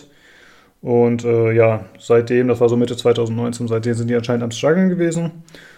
Und ja, es klingt jetzt so, als wäre das Projekt erstmal auf Eis komplett, äh, was natürlich immer ein schlechtes Zeichen ist. Äh, man sollte auf jeden Fall nicht davon ausgehen, dass wir jetzt in naher Zukunft mal Neuigkeiten zu System Shock 3 bekommen werden. Äh, Tobi, du meinst ja schon, du würdest dich, glaube ich, drauf freuen, aber hast du eher auf das äh, System Shock 3 oder auf dieses Remaster gesetzt? Äh, also ich würde mich allgemein über ein System Shock freuen, ein neues auf jeden Fall, weil, äh, wie gesagt, ich finde diese ganze Spielidee von System Shock slash Deus Ex äh, sehr cool. Ähm, allerdings, ob ich mich jetzt darauf so gefreut habe, hm, ich hatte von Anfang an irgendwie so das Gefühl, dass diese Entwicklung unter keinem sonderlich guten Stern stand, weil irgendwie alle News, die man dazu bis jetzt gehört hat, waren eigentlich immer irgendwie schlecht. Also äh, das ist ja auch jetzt schon relativ lange dabei. Äh, wann haben wir den ersten Trailer gesehen? Diesen relativ, der so ein bisschen spektakulär aussah, aber wo man eigentlich auch letztendlich nicht viel gesehen hat. Das ist schon einiges her, weiß ich echt nicht mehr. Eben, das ist schon zwei Jahre her oder so, ne? Und seitdem eben kamen irgendwie so immer nur irgendwelche merkwürdigen Nachrichten. Äh, mit der Sunflower-Geschichte kann ich auch noch daran erinnern und so.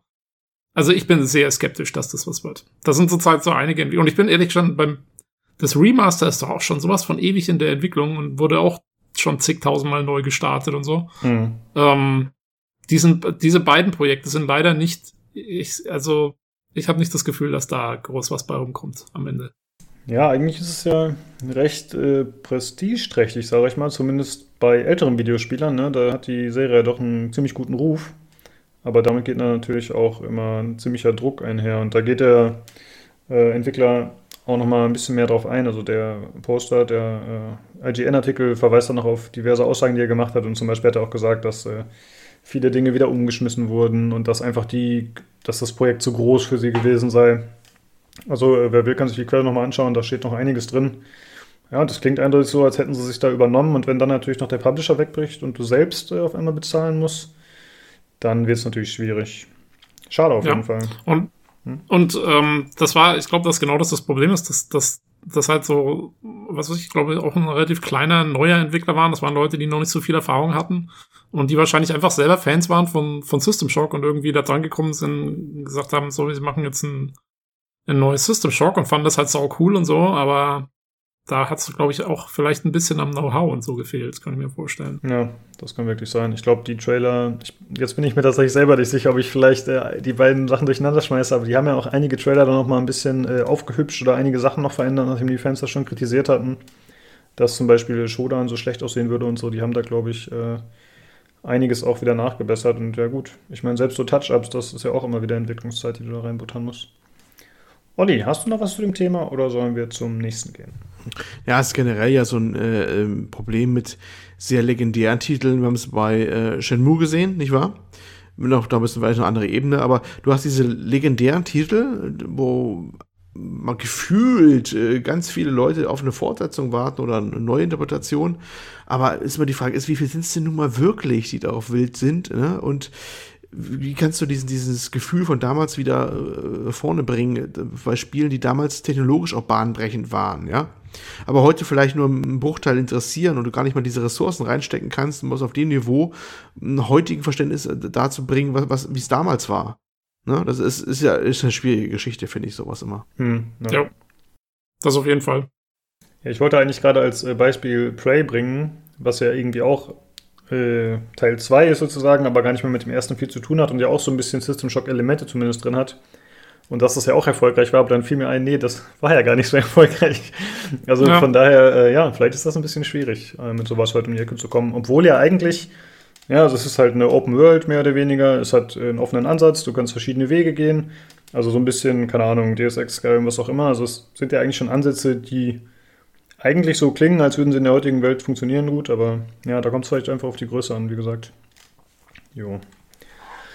Ja, mich wundert, habt ihr nicht auch gesagt, dass ihr irgendwie äh, gelesen habt oder so, dass ähm, unter anderem auch die Deus Ex-Reihe nicht fortgesetzt wurde erstmal, weil die Verkaufszahlen von Mankind Divided so schlecht gewesen sein sollen? Ja, ich hatte das so im Kopf. Ja.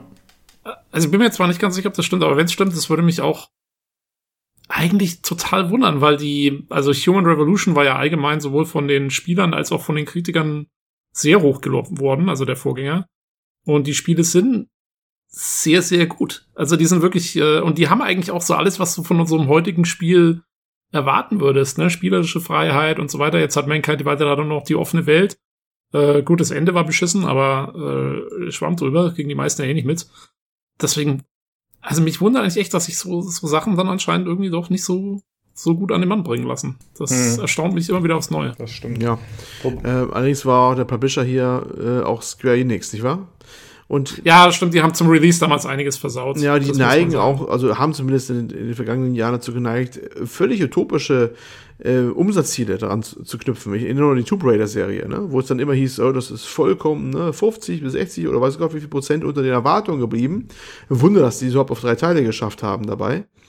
Ähm, wobei die sich dann im Endeffekt wohl gar nicht mal schlecht verkauft haben, aber die haben auch Zahlen erwartet, da war ein Ende von weg, ne? Hm. Ja, aber gut, Tomb Raider war auch dann spätestens ab Teil 2, eigentlich schon ab Teil 1, ein relativ aufwendig produzierter Titel, äh, der wahrscheinlich auch viel Geld verschlungen hat. Aber das war wohl nicht so, ja, da haben die wohl mehr erwartet und auch mehr Rückflüsse erwartet. Und das kann natürlich sein, dass das Problem auch bei der, deren Seite liegt und so ein Unwillen auch vorhanden ist, da in diese Singleplayer-Spiele, was manche auch gesagt haben, ne, sie wollen kein Singleplayer-Spiele machen, weil ne, viel Geld reinstecken, wenn es hochwertig AAA sein soll und noch zie- ziemlich äh, kurzer Zeit ist das Geld dann auch, äh, kommt da nichts mehr nach, ne, die ganzen Service-Games. Das war ja die Zeit, wo alle auf Service-Games umgeschwenkt sind, aus eben diesen Gründen. Ja, ne? äh, jetzt schauen wir Aber, mal, wie ja. ihr toller, sehr mittelmäßig aussehender Avenger Koop-Titel sich macht. Da bin ich mal ja. gespannt. Ja, das macht mir auch ein bisschen Sorgen. Also was heißt Sorgen? Ich meine, ich bin jetzt nicht investiert in das Spiel, aber ich glaube auch, dass das nicht Ich, so toll ich wird. glaube, Also mir- wenn ich Mir macht's eher Sorgen, dass er sich gut verkauft. ja, mal Ich würde es eher sehen, dass, äh, dass die damit ein bisschen auf die Schnauze fallen. Und Ja. vielleicht merken, dass es auch nicht immer so ganz das Ja, das, vom Eis das setzt sich ja ein bisschen fort. Ich habe den Eindruck, dass das häufiger in letzter Zeit passiert. Die ganzen Publisher wollen unbedingt ein Surface-Game rausbringen, ne? Weil, ne, ist ja nach Free-to-Play jetzt der neue Heilsbringer und überhaupt und äh, angeblich auf ewig Rückflüsse gute und hast du nicht gesehen. Aber merken dann viel zu spät, das schaffen nur ein Bruchteil von denen, dass man dauerhaft was hinpackt, was auch ewig Rückflüsse garantiert, ja. Und ähm, dann werden plötzlich so Singleplayer-Spiele, habe ich ja auch in den vergangenen Folgen mehrfach schon gesagt, wieder ganz attraktiv, ähm, zumindest wenn man sie irgendwie zügig durchproduziert bekommt, weil die wenigstens sichere Einnahmen garantieren, wenn, wenn, wenn das dann beliebt ist auf dem Markt. Ich erinnere mich nur mal an Jedi Fallen Order, was ja für EA, also klingt ja richtig Überraschung durch in den Pressestatements, was über die Erwartung hinaus Rückflüsse generiert hat, so nach dem Motto, ne? Weil man natürlich auch die Erwartung relativ niedrig angesetzt hatte. Aber ähm, da, da kam ja auch so durch, oh hola, das, das kaufen die Leute ja noch. Überraschung, Überraschung. Äh, es gibt Leute, Ja, die interessieren sich für Singleplayer und wir müssen nicht mehr Microtransactions reinmachen und das bringt ja durchaus Geld da könnte man vielleicht das eine oder andere nochmal machen. Also es kann durchaus sein, dass solche Erlebnisse jetzt dafür gesorgt haben, dass Singleplayer-Geschichten und relativ konventionelle Geschichten außerhalb des Service Games jetzt einen kleinen Wiedererweckungstrend gerade so erfahren und da so im Hintergrund einige Sachen gegreenlightet worden sind, ähm, die jetzt wieder da Marsch nach vorne machen. Vielleicht auch ein neues Deus Ex, man hat ja auch wieder gerüchteweise gehört, es gibt doch wieder ein neues, ne? Ähm, Ja. Die, ähm, die jetzt doch wieder durchmarschieren, weil die Publisher sich entdeckt haben, vielleicht ist es gar nicht so doof, das zweite Standbein doch noch laufen zu haben, äh, neben dem Service-Game, was vielleicht völlig auf die Schnauze fallen wird und einfach nur riesen viel Geld kosten wird. Ja, ähm, und allerdings, um zurückzukommen auf äh, System Shock, ich glaube, für die könnte es zu spät sein. Also, äh, Vielleicht müssen sie umstellen nicht, als Game auf Game as a Service. das äh, Ja, ähm, ich denke auch, Unsere, also unsere ich- Empfehlung vom Podcast. Äh, macht mal ein Game as a Service. Nee, ich glaube auch, du hast recht, das wird, glaube ich, erstmal nichts mehr werden. Okay, wir haben das Thema wahrscheinlich auch äh, abgehandelt. Äh, dann ich bleiben wir also doch bei Games of Teil- the Service. Teil 3 vielleicht nicht mehr, aber äh, das Remastered könnte wahrscheinlich schon noch kommen. Könnte, könnte kommen, ja. Ja, genau. Ähm, ja, klar. Mal gucken. Hat man aber auch schon lange nichts mehr von gehört. Doch. Das stimmt, das Das Remastered Mhm. wurde erst letzte oder vorletzte Woche gab es ein längeres Gameplay-Video zu mit dem äh, Ask Me echt? Anything. Oh, ja, muss man mal mhm, gucken. Natürlich. Ist an mir ja, vorbeigegangen. ja, ja, gab's. Okay. Okay, gut. Äh, das Ganze verlinken wir auch mal, das Gameplay-Video, würde ich sagen. Mich interessiert das auch. Ich habe das tatsächlich auch nicht gesehen. Das äh, schauen wir uns noch an. Okay, äh, dann kommen wir zu anderen Games as a Service Spielen. Äh, zum einen wollte ich einmal ganz kurz erwähnen, haben wir nicht als News, aber es wurde angekündigt, dass Anthem äh, extrem überarbeitet werden soll. Äh, da werden wir mal abwarten, mal gucken, ob sich da was tut. Dann kann unser Journalist Tobi das nochmal in Probe spielen. Äh, ja. Aber jetzt kommen wir zu den ja. richtigen News. Und zwar The Division 2, Warlords of New York.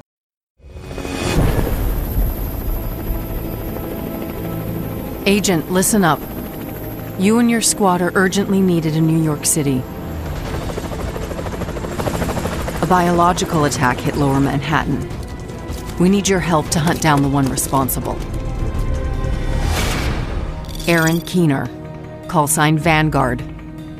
He's the one behind the deadly attack on Division headquarters that killed dozens of top Division agents and countless innocent civilians. And we suspect he's just getting started. Das ist ein oder das erste Add-on für Division 2 und äh, somit auch kostenpflichtig. Vorher gab es zwar, glaube ich, auch ein paar DLCs, die äh, ein bisschen Geld gekostet haben, aber das war dann so Season Pass mäßig und jetzt ist es halt wirklich ein richtiges, voll komplettes Add-on.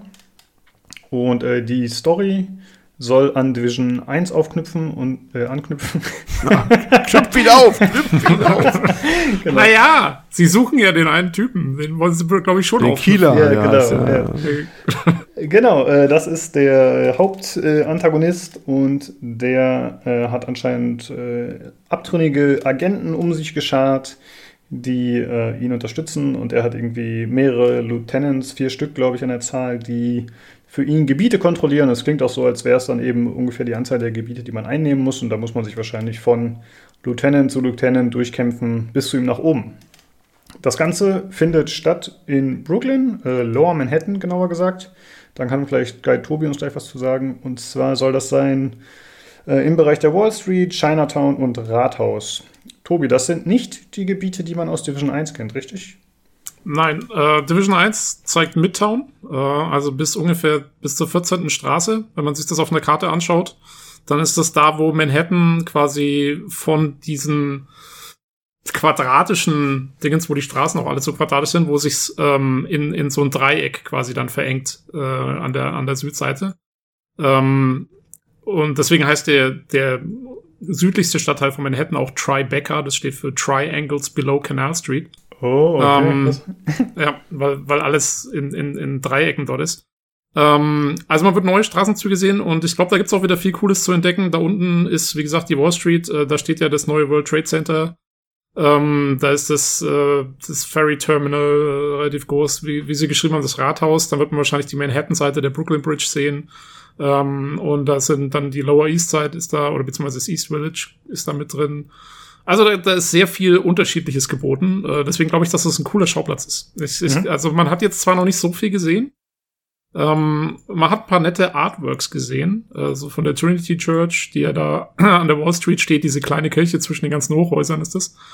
Ähm, und so, und also ich glaube, da, da haben sie sich wieder einen coolen Schauplatz ausgesucht, ähm, wo sie viel so nachbauen können. Mhm.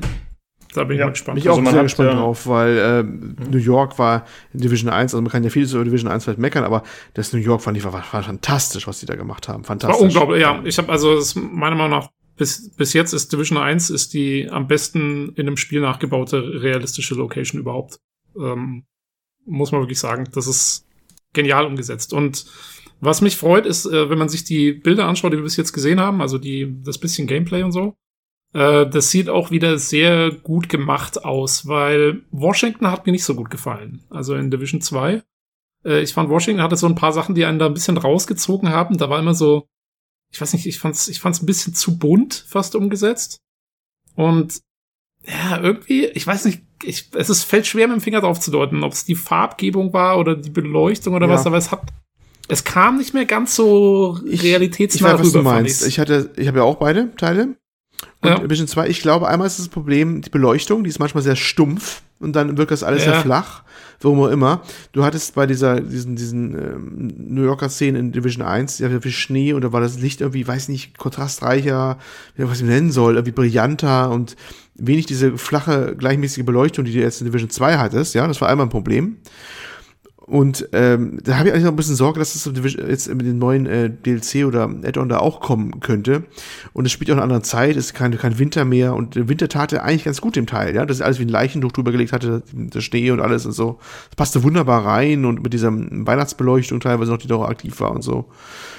Und ja, ich weiß es auch nicht. Ich habe bei Division 2 auch mal gedacht, was, was passt hier nicht? Und war echt den Finger schwer drauf zu legen, zumal, da musst du nur die, ja, die, die, die Uhrzeit dann wechseln und andere Licht drauf sein und denkst dir, oh, jetzt sieht's wieder geil aus. Weißt du? So mm, gab's auch so. Ja, Sachen. das war ziemlich, ziemlich abhängig. Genau. Ähm, wie gesagt, wenn man sich das Video jetzt aber anschaut von, ähm, äh, von dem Add-on, ähm, ich finde, das sieht wieder besser aus. Mhm. Ich, ich finde, sie haben, es ist, also es ist ja jetzt trotzdem Sommer. Es ist jetzt Sommer in New York. Ähm, aber sie haben irgendwie dieses, also ich finde, da, da gibt es dann so eine Szene, da läuft er, also weil da ist auch, man muss dazu sagen, dass äh, New York in der Zwischenzeit auch noch von einem Hurricane wieder getroffen wurde mal, ähm, der da wohl ziemlich viel Schaden angerichtet hat. Also es ist jetzt viel mehr noch kaputt als, als äh, in The Division 1. Und man läuft da durch sehr viel so auch morastigen Boden und so, äh, wo, wo halt irgendwie ziemlich viel umgekippt ist und irgendwelche Pflanzen auch drüber gewachsen sind. Äh, das haben sie jetzt also auch auf New York umgesetzt. Und ich finde aber irgendwie, es sieht besser aus. Also man läuft da irgendwie mal zwischen so Häuserschluchten durch und das, da hängt so richtig der Dunst in den Straßen drin und es sieht irgendwie, ja, ich finde, also das haben sie wieder ein bisschen zurückgefahren. Diese, ich fand Washington war, mir war es hauptsächlich auch zu bunt. Es war irgendwie zu, mhm. weiß ich nicht, zu, ja. zu farb, zu, zu viel Farb. Ja, es wirkte äh, schon so ein bisschen color-coded, ne? Also das genau, hat man ja. jetzt zwar auch noch, aber das äh, war da noch ein bisschen extremer. Ich muss sagen, ich hätte es jetzt für mich nicht so festgestellt. Also als ich das Gameplay gesehen habe, ich äh, habe das nicht so wahrgenommen, wie ihr das sagt, aber ich äh, kann auf jeden Fall nachvollziehen, wie ihr das meint. Und auch wenn man hier die Sequenzen sieht, äh, ich meine, in Division 2 gab es auch durchaus dunkle Abschnitte, die natürlich drin gespielt haben und so, aber es war eigentlich immer so eine beherrschende Farbe, die das ganze Bild dominiert hat gefühlt. Und ich habe ein bisschen das Gefühl, dass das nicht mehr so krass ist. Ähm, ja. ja, vielleicht, wenn, wenn ihr als Zuhörer das Spiel selbst gespielt habt und euch das Gameplay angeschaut habt, ey, vielleicht habt ihr eine Idee, warum sieht das Ganze anders aus. Ja, vielleicht äh, könnt ihr mal eure Eindrücke dazu teilen. Vielleicht finden wir was. Äh, ich finde auf jeden Fall, dass es wieder ziemlich cool aussieht. Ich habe das Gefühl, ich habe ja Division 1 nicht gespielt, nur die Beta. Aber ich habe das Gefühl, dass sie ein bisschen den Division 2-Stil äh, adaptiert haben jetzt für New York. Also dass einfach generell nicht nur dieser Klatter auf dem Boden, also der ganze Müll und so, der rumfliegt, sondern auch, dass äh, oben in der Höhe deutlich mehr passiert. Wahrscheinlich auch durch diesen Sturm, der da war. Äh, ich ich habe das Gefühl, es ist äh, aktiver, als es noch in Division 1 war. Habt ihr das auch so wahrgenommen, dass einfach mehr passiert in der Umgebung? Ja, man sieht zumindest in dem Video, ich weiß nicht, vielleicht ist es auch nur die Location, wo die da gerade sind, aber da ist, ähm, das stimmt, da hängt ziemlich viel Zeug irgendwie von irgendwelchen Gebäudeseiten runter ähm, und irgendwelche Stahlträger ragen irgendwo in die Luft und so. Ähm, das stimmt, ja, da ist schon, da ist schon einiges, einiges los. Ob es jetzt mehr oder weniger ist als in Division 1. Also ich, ich kann mir vorstellen, dass Division 1 war natürlich auch schon ziemlich vertikal, weil Midtown ist natürlich da, wo die ganzen Hochhäuser gestanden sind. Die hat man jetzt hier nicht mehr unbedingt so überall. Ähm, muss man mal abwarten, wie es da genau sich mhm. macht. Ja, also ich fand dass Division 2 trotz seiner tollen Umgebung auch trist wirkte. Also ich meine, klar, das war auch ein tristes Setting irgendwie, aber ich finde, es war zu uniform. Und ich habe ein bisschen das Gefühl, dass das hier ein bisschen variabler wird. Aber vielleicht liegt das einfach nur in den Schauplätzen, die ich damals beim ersten Teil gesehen habe und die ich jetzt hier gesehen habe. Vielleicht. Äh also der erste Teil war nicht so, war auch nicht so wahnsinnig variabel, muss man dazu sagen. Mhm. Das äh, war auch alles sehr, sehr äh, uniform. Auch deswegen, weil Midtown einfach da ist auch nicht so viel Variabilität. Das ist einfach, das sind halt wirklich Hochhäuser. Ähm, klar, ich meine, Chelsea sieht ein bisschen anders aus als irgendwie Times Square oder so, aber äh, alles in allem waren das halt wirklich diese Straßenzüge und ich glaube auch, da könnten sie jetzt ein bisschen mehr Variabilität reinbringen in, in, im, im Süden. Da ist ein bisschen mehr Verschiedenes, glaube ich, noch geboten. Genau. Ja. Ähm, also insofern, ja, ich bin mit der Location bin ich sehr zufrieden und ich finde auch, was man bis jetzt gesehen hat, sieht gut aus. Also da, das sieht sehr ansprechend aus, finde ich. Ja, cool. Dann habe ich auch noch ein paar Fakten für uns dazu. Äh, wie gesagt, es sind äh, vier Gebiete, die jeweils von den Lieutenants äh, sozusagen beaufsichtigt werden. Es soll fünf Haupt- und acht Nebenmissionen geben. Das Level Cap wird angehoben von 30 auf 40. Äh, zudem soll das Gear überarbeitet werden. Es soll äh, zum einen eine Verschlankung stattfinden. Es soll mehr Vielfalt geben und Loot soll auch interessanter werden. Was ich persönlich sehr begrüße. Ich meine, man weiß noch nicht, wie das konkret aussieht.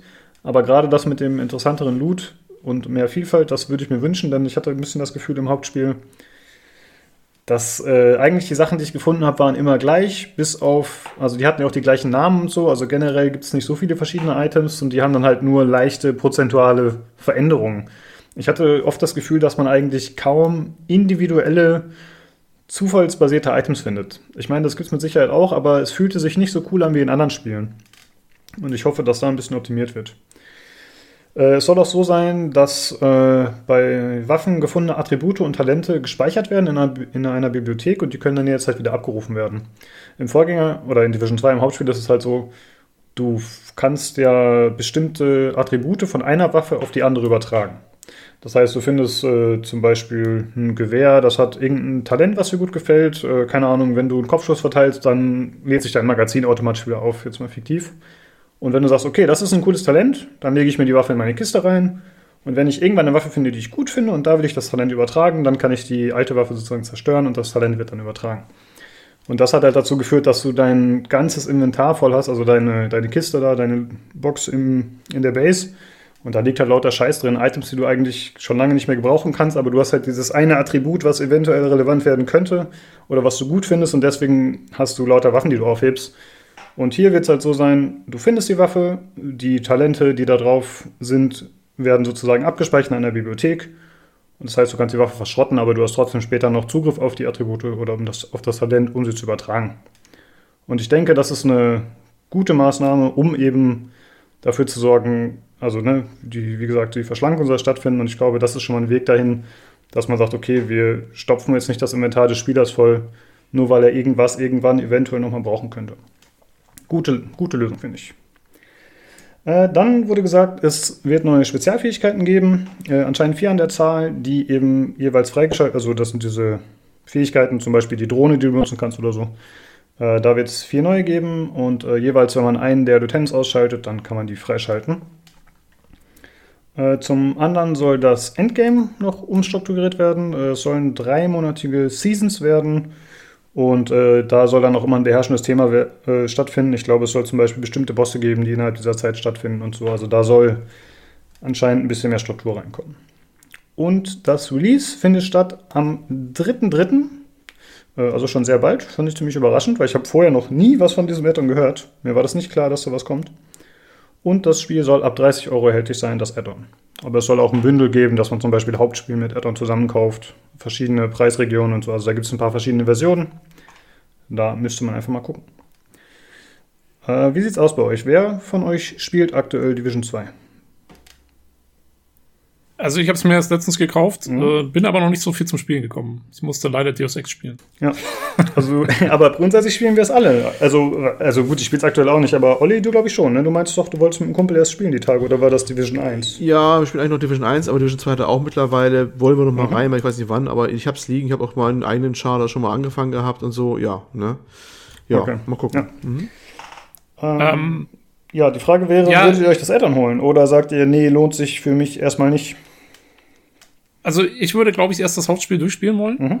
Ähm, es ist so, das äh, haben sie, glaube ich, auch angekündigt, dass man, wenn man sich zum Beispiel das Bundle jetzt kauft ähm, und das Hauptspiel nicht gespielt hat, kann man direkt mit einem kannst du irgendwie aussuchen, ob du direkt einen aufgelevelten Charakter auch haben willst. Es geht auch. Du kannst irgendwie das Hauptspiel dann überspringen. Ah, so ein Shortcut im Prinzip, ne? Okay. Ja, ja, irgendwie gibt's das. Also ich weiß nicht, äh, weiß nicht mehr hundertprozentig, wie genau das ausgesehen hat, aber. Äh, Muss man den DLC bzw. das äh, Season Pass überhaupt dafür kaufen? Ich habe eine Diskussion mit dem Matthias Dammes im Forum gehabt, der meinte, das ist einfach nur eine Fastlane quasi, ein Ticket, das man früher bekommen. Mehr ist das nicht. Das kriegst du eh quasi Inhalt. Den, das ganze Addon? Nee, nee das glaube ich nicht. Also die, das, das, das Addon jetzt durch. ist DLCs gab es gratis in der Vergangenheit, das stimmt. Ich weiß nicht, ob alle Inhalte, aber es gab auf jeden Fall viele Inhalte. Ich hatte ja auch nur das Hauptspiel und ich konnte trotzdem viele andere zusätzliche Missionen und so spielen. Aber ich glaube, das hier geht nur gegen den Aufpreis. Die Frage wäre halt noch, werden die Optim, äh, Optimisierungen, werden die übernommen? Ja, was ein Wort. ja, werden die äh, übernommen für das Hauptspiel, also zum Beispiel die Anpassungen für Gear und so, aber wahrscheinlich nicht.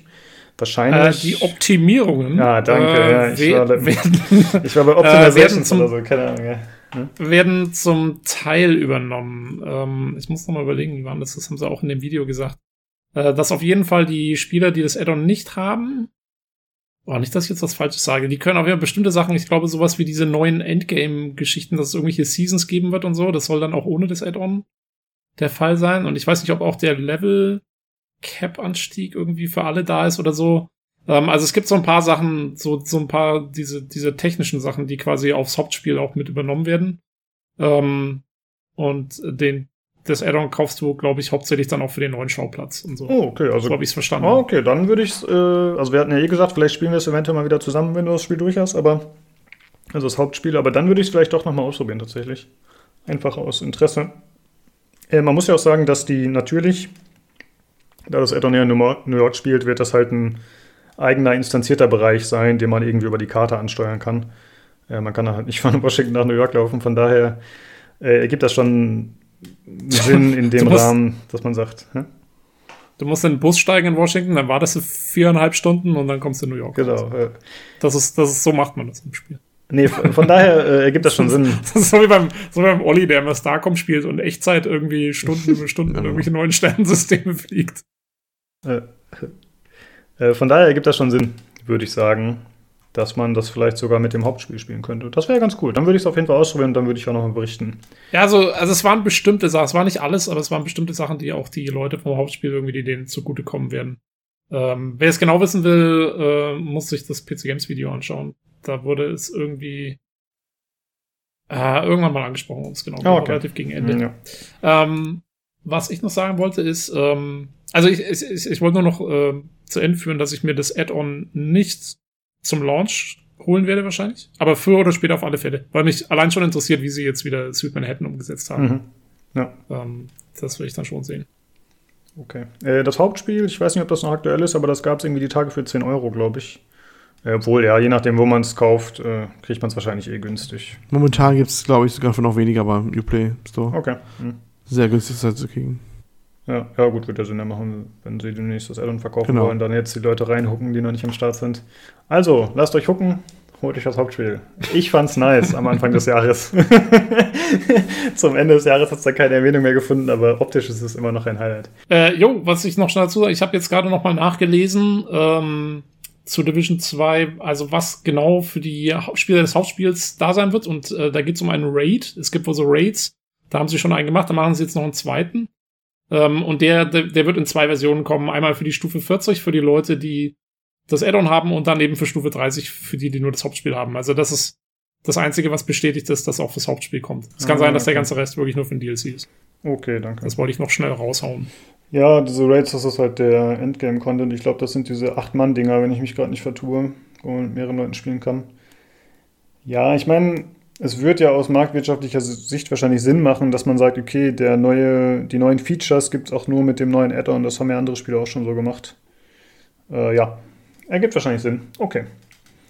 Gut, dann kommen wir zum nächsten Games as a Service Spiel. Es hört nicht auf heute. Äh, und zwar geht es weiter mit Outriders. We awoke from one nightmare into another. Not on our dying Earth. But somewhere much worse. Good guys are day one. A good guy's the one that brings the fire. Good guys are day one. A good guy's the one that. We came to Enoch as our last chance, a chance at a new home. But what we found didn't save humanity. It consumed it.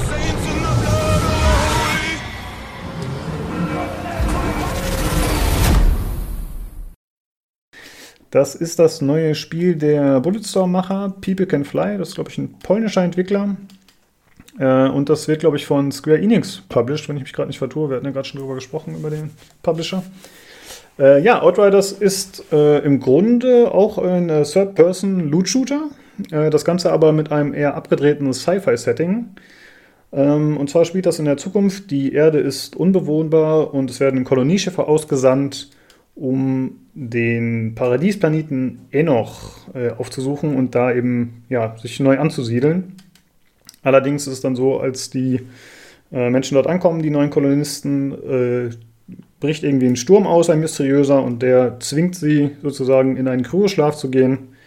Und dann wacht als Spieler 30 Jahre später wieder auf und der Planeten ist leider kein Paradies mehr, sondern vollkommen verödet. Äh, das heißt eher ja, so wüstenartig, äh, ne, halt alles runtergekommen.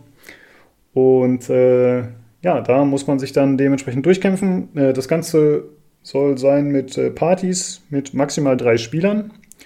Was ich erst ein bisschen enttäuschend fand, ein bisschen wenig, aber dann habe ich darüber nachgedacht. Ich glaube, bei The Division 2 ist es genauso und bei Destiny. Oder The Division zu viert vielleicht. Aber da kann man auch nicht mit so vielen Leuten spielen. Das ist halt nicht mehr so üblich heutzutage. Äh, auf jeden Fall ist das Ganze natürlich äh, deutlich abgedrehter, sag ich mal. Es gibt äh, ja übernatürliche Fähigkeiten, wie man es auch aus Destiny zum Beispiel kennt. Äh, das soll, es sollen erstmal vier verschiedene Klassen sein. Äh, drei davon sind schon bekannt. Äh, achso, ich habe mir gerade nicht aufgeschrieben, welche leider. Aber wird man im PC Games Review kann man das sehen. oder Preview. Äh, die Klassen haben verschiedene Subklassen.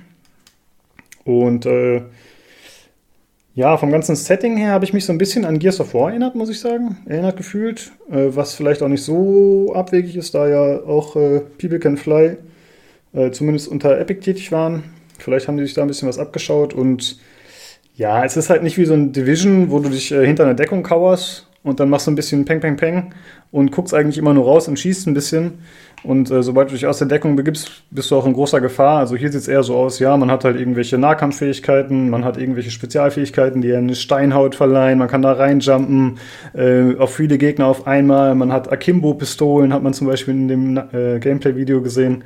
Also kommt natürlich auf die Klasse an, aber es ist auf jeden Fall äh, ja, eher actionorientiert, würde ich sagen. Wie hat euch das so gefallen, Olli? Was sagst du zum Gameplay bisher? Also, hast es eigentlich schon schön zusammengefasst. Ähm, es fiel eigentlich sehr auf, dass das wesentlich mehr so nahkampfmäßig actionorientiert war, mit Bewegung drin war, als bei The Division, ne? Division ist wirklich mehr so aus der Deckung rauskämpfend, also so kenne ich Division auch, so spiele ich es auch, dass man einmal von Deckung zu Deckung huscht oder sich eine gute Deckung sucht und von da aus rauskämpft und eine gute Stellung sich aufbauen will. Und hier war zumindest nach den Videos es so, dass man immer sehr viel in Bewegung war und immer ran an den Feind und dann irgendwelche Fantasy-Spezialattacken auslösen, war also schon sehr wilde Attacken, die man da auslösen konnte, ne? Und das alles mehr auf Bewegung gebaut war. Das Ganze so, fand ich. Das war so ein bisschen, was mir auffiel. Ja. Vielleicht so ein bisschen wie Warframe, ja, war auch mein ist. Gedanke. Ne? Ja. Eher mehr so, weil, aber, aber das ist, aber von der Warframe ist die Grafik wieder sehr, sehr speziell mit diesen, diesen Anzügen da und dem Kram. Aber es, es ist wirklich, also Division ist mir nicht, nicht der erste Vergleich, der mir einfällt, weil das sich doch ein bisschen anders spielt, finde ich, von der Art hier so ein bisschen. Mhm. Ja, stimmt. Ja, mich hat's, mich hat's so ein bisschen an die guten Seiten von Anthem erinnert, ähm, wo man auch sehr schnell immer aus dem Kampfgeschehen reinspringt, irgendwas macht, äh, wieder raus springt und so, wo halt auch sehr viel Bewegung drin ist. Mhm. Ähm, das fand ich eigentlich, also, ja, hat auf jeden Fall sehr, sehr dynamisch und schnell ausgesehen. Auf jeden Fall was ganz anderes wie, genau wie, wie, wie so ein Deckungsshooter wie The Division oder so. Ja, also ich fand, das war ein eigenartiger Kontrast. Also, dass du zum einen, dass überhaupt das Deckungssystem im Spiel hast, aber dann gefühlt 90% der Zeit es überhaupt nicht benötigst oder nutzen möchtest. Ist ein bisschen strange, finde ich. Äh, ja. Ja, wobei man sagen muss, sie haben natürlich auch das Gameplay gezeigt mit der, mit dieser Heavy-Klasse. Ich habe jetzt den Namen vergessen, aber es war so, ein, so eine Art Heavy-Tanky-Typ. Äh, kann auch sein, dass der da besonders drauf ausgerichtet ist. Also, ich mhm. kann mir schon vorstellen, dass es zumindest eine Klasse gibt, äh, die vielleicht auch ein bisschen eher dann das Deckungssystem nutzt und, und vielleicht so eine Glass-Cannon-Geschichte ist. Ähm, könnte, ich mir, könnte, könnte ich mir auch vorstellen, dass, dass da halt verschiedene Klassen dann zusammenkommen. Äh, ja, ich äh, wollte sagen, schaut euch selbst einfach mal Gameplay an dazu, würde ich sagen. Macht euch selbst ein Bild davon. Mich holt es einfach nicht so ab, muss ich sagen. Also ich glaube, wenn ich mich jetzt entscheiden müsste zwischen dem Division 2 Add-on und dem Spiel, würde ich auf jeden Fall das Division 2 Add-on nehmen. Wie würdet ihr das halten? Ich fand die, also mir hat der nicht die Grafik, sondern der visuelle Stil nicht so gut gefallen. Ich, mhm. Also, weil du gesagt hast, dich erinnerst an Gears of War, das kann ich absolut nachvollziehen, und zwar, weil es auch alles sehr graubraun ist fand ich. Also ich fand, es ist alles sehr dunkel. Ähm, alles ist nur irgendwie so Wüste oder irgendwelche Betongeschichten oder sowas. Also da hat mir so ein bisschen so die Abwechslung gefehlt. Zumindest in dem, was man bis jetzt da gesehen hat. Und ähm, mhm. ja, und ich finde auch, also das Szenario wirkt mir so ein bisschen so uh, das x-tausendste Science-Fiction-Ding, wo du irgendwie in irgendeinen Kryoschlaf gegangen bist und irgendwelche komischen übernatürlichen Geschichten passiert sind, die nicht ordentlich erklärt sind und so. Hm, naja, also so richtig abgeholt hat es mich auch noch nicht. Ja, ich finde, das wirkt so ein bisschen als hätte man Rule of Cool angewendet. Hier, ne, wie gesagt, du hast äh, zwei coole Pistolen, du hast eine Shotgun, du hast. Also alles ist so ein bisschen, ja, alles äh, wirkt so ein bisschen mehr, als wäre es an Kiddies gerichtet. Ist ein bisschen unfair, finde ich, weil ich könnte vielleicht auch Spaß haben mit so einem Spiel, aber. Ich wollte gerade sagen, du bist doch der, bei dem immer irgendwie die Gatling aus dem Arm kommen müssen. Stimmt, die muss aus dem Arm kommen, ansonsten bin ich nicht zufrieden. Nee, ich weiß nicht, irgendwie ah, holt mich das nicht so ab. Keine Ahnung. Aber äh, mit dem Farbspektrum hast du auf jeden Fall recht. Es äh, sieht ein bisschen trist aus, äh, wobei man natürlich jetzt sagen kann, ja, ist dem Setting geschuldet, aber Division schafft es ja auch, trotz einem postapokalyptischen Setting mehr oder weniger äh, mehr daraus zu machen. Ja, das und ich meine, das Setting haben sie sich ja ausgesucht. Ich fand, ähm, als ich das Video gesehen habe und dann hieß es am Anfang, und sie kommen auf diesen Planeten an und so, und dann dachte ich so, oh, das sieht ja richtig cool aus. Ähm, dieser Paradiesplanet und dann hieß es so, oh ja, und dann gehen sie in den Kryo schlafen, dann ist es alles nur noch graubrauner Brei. ja. Und ich dachte mir so, ey, hättet ihr halt den alten, den, den, den ersten Planeten da gelassen. Das fand ich sah cooler aus als äh, dann nach dieser ganzen Katastrophe. Ja. Ja. Okay, schauen wir einfach mal, was da demnächst noch kommt, was man dazu sieht. Aber äh, bisher bin ich auch nicht so begeistert. Und es muss sich ja auch noch eine Lücke suchen, ne? Also muss ja irgendwie stattfinden zwischen Division 2, Destiny, Warframe, also es muss ja noch seinen Platz finden und ich könnte mir vorstellen, dass das schwierig wird. Mal schauen. Äh, machen wir weiter. Äh, Quantic Dreams, die, äh, Quantic Dream heißen sie, die bekannt sind äh, unter anderem für Heavy Rain oder jetzt äh, zuletzt Detroit Become Human. Äh, der französische Entwickler hat bekannt gegeben, dass sie in Zukunft zum ersten Mal seit 23 Jahren komplett unabhängig arbeiten werden. Äh, was heißt das? Das heißt, sie werden in Zukunft ihre eigenen Spiele publishen. Also sie werden sich nicht mehr äh, auf Sony stützen, die ja äh, eigentlich die Exklusivrechte hatten seit Heavy Rain und da auch immer das zuerst zumindest veröffentlicht haben. Wobei ja zuletzt auch, äh, ich glaube, Heavy Rain und welcher Titel noch für den Epic Game Store gekommen sind. Es kamen alle. Alle mittlerweile schon. Ah, okay. Ja. ja. Äh, ja, und das äh, hatte sich ja schon so ein bisschen abgezeichnet, dass sie anscheinend nicht mehr so am Kungeln sind mit äh, Sony und PlayStation. Äh, ja, und vielleicht äh, ist das auseinandergegangen, warum auch immer, aber auf jeden Fall kann man jetzt darauf hoffen, dass sie in Zukunft dann auch für PC und Xbox ihre Spiele direkt rausbringen, insofern sie das technisch hinkriegen und auch äh, für wirtschaftlich halten, muss man natürlich sehen. Aber ich denke mal schon, dass das dann das Ziel sein wird. Und in der Pressemitteilung haben sie auch gesagt, dass sie in Zukunft äh, andere Entwickler eventuell finanziell unterstützen werden. Also, dass sie vielleicht selbst äh, in Richtung Publisher gehen würden, habe ich daraus mal interpretiert, aber das ist da nicht so ganz klar aus dem Statement meiner Meinung nach. Äh, und es gibt noch ein Zitat. Äh, wir gehen diesen Schritt, um unsere Freiheit und Unabhängigkeit zu bewahren. Mhm. Klingt äh, ziemlich dramatisch, kann natürlich auch einfach nur PR-Gewäsch sein, aber vielleicht wollte Sony auch äh, irgendwelche Deals mit ihnen abschließen, die sie nicht wollten oder so. Aber sind natürlich nur Mutmaßungen. Ja, wir wahren unsere Freiheit und Unabhängigkeit. Ja, Deswegen bringen wir jetzt alles Epic Store exklusiv raus. Ey, so könnte das tatsächlich kommen, ja. Mal schauen. Äh, so kam es schon. Ich meine, die ganzen Sachen sind äh, nicht auf Steam, glaube ich, bis jetzt. Ne? Jetzt nee, Jahr stimmt. Epic noch nicht. Ja, ey, vielleicht, ja, vielleicht haben sie jetzt quasi äh, ihren neuen Daddy, Sugar Daddy, aber Gut, das weist ja darauf hin, also sie sagen ja, sie wollen unabhängig sein. Das wäre dann ja. ja eben, wenn sie sagen, sie wollen ab jetzt selber publishen, finde ich eigentlich erstaunlich, äh, weil sowas braucht einen ganzen Haufen Kohle. Ich hätte jetzt nicht gedacht, dass die so viel Kohle machen mit ihren Spielen, ganz ehrlich. Hat mich auch etwas ich meine, die sind zwar, schon, hm? sind zwar schon immer gut gelaufen, ne, aber die waren ja auch immer ziemlich kontrovers, so. Man hat sie geliebt oder gehasst. Ähm, also es war jetzt nicht so unbedingt der hundertprozentige Mainstream mit diesem äh, Storytelling äh, Ansatz sozusagen, wo jetzt nicht unbedingt immer so wahnsinnig viel Gameplay dahinter steckte.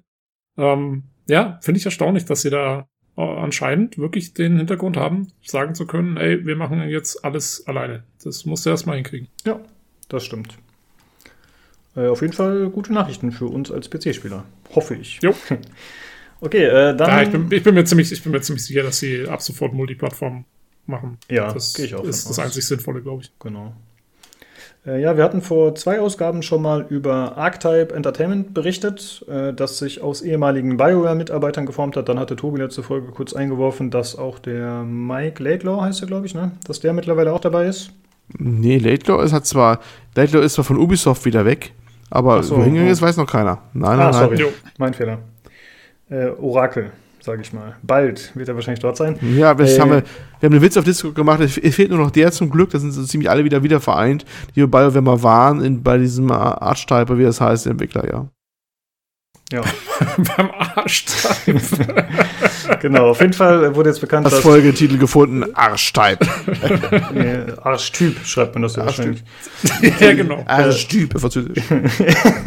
Äh, auf jeden Fall wurde bekannt, dass äh, einer der ehemaligen Leadwriter bei BioWare, der Drew Karpyshyn, ich hoffe, ich habe es richtig ausgesprochen, äh, jetzt auch bei Archetype anfängt.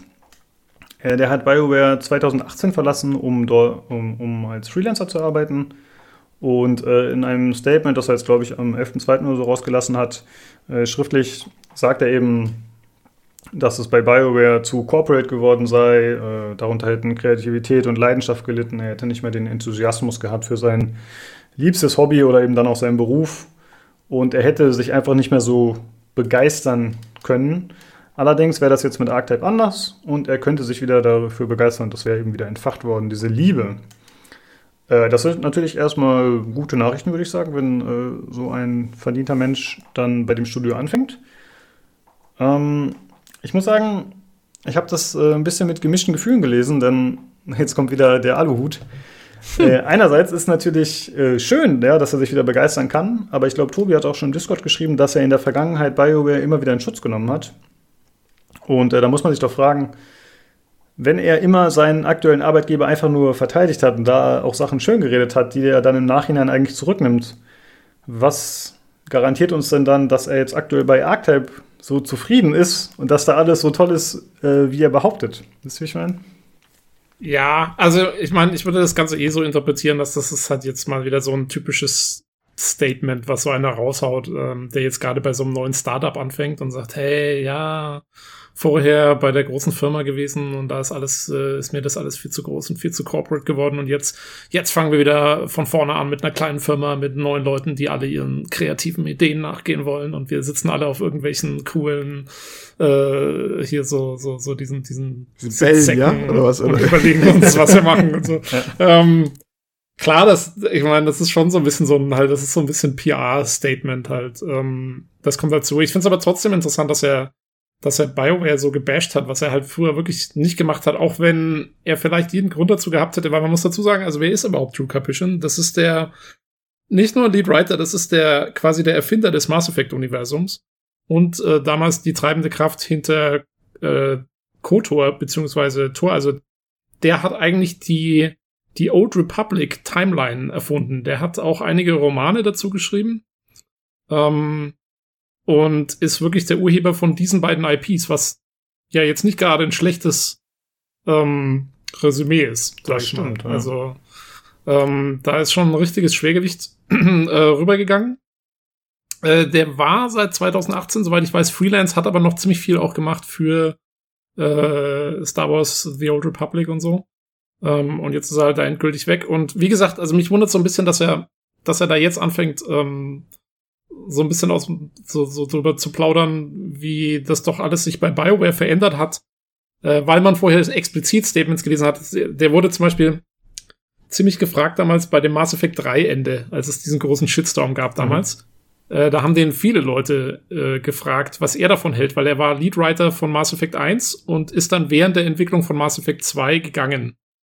Und da war auch immer nicht so, es war immer so ein bisschen im Raum gestanden, ob, ob er quasi sich dann noch nicht mehr vertragen hat mit dem neuen Leadwriter, Mac Walters, äh, der das Ganze so ein bisschen umstrukturiert hatte und weniger auf, auf Plot gesetzt hat, sondern mehr auf Charaktere und so. Und da hieß es immer, ja, ob die zwei sich nicht in die Haare gekickt haben. Und dann hat er aber immer geschrieben hier so, nein, nein, äh, überhaupt nicht. Und er, er, er fand das Ende auch super interessant und bla bla bla. Und das war aber, ich finde, das war schon alles immer so ein bisschen so, ja, das kann er jetzt halt, da kann er jetzt eigentlich nicht sagen, was er eigentlich denkt. Ja, Mhm. Weil ähm, natürlich, ja, du kannst ja nicht die, die, ähm, die Hand, die einen füttert, beißt man nicht und so, äh, nach dem Motto. Und ähm, ja, ich kann mir das schon so ein bisschen vorstellen, dass, der- dass das eigentlich schon so war und dass er es einfach nie sagen konnte und jetzt sich genau die Möglichkeit bietet, weil es natürlich auch genau in die neue Message reinpasst. So, oh, ich bin jetzt beim neuen Startup und jetzt geht's wieder richtig, richtig von Ja. vorne los. Genau. Äh, ich bin mal gespannt. Auf jeden Fall, ja, sehr gute Nachrichten. Also dieses Archetype äh, Entertainment äh, scheint sich wirklich lauter Leute zu holen, ähm, die wirklich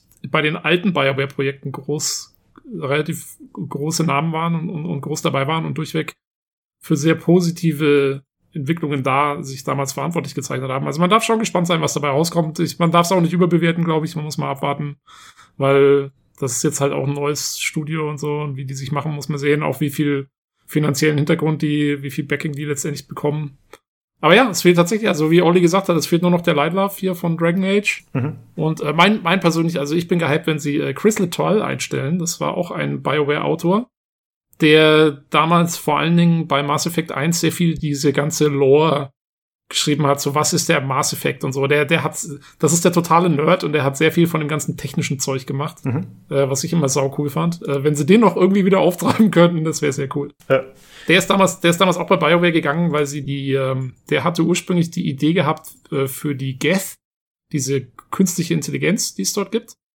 Und äh, da gab es wohl tatsächlich ein bisschen Ärger darüber, wie dann die anderen Schreiberlinge die weiterschreiben wollten und dann hat er sich da ist er so ein bisschen rausgemobbt worden anscheinend. Mhm, also okay. das war, ähm, jo, aber ich weiß nicht, ob der überhaupt noch in der Branche ist.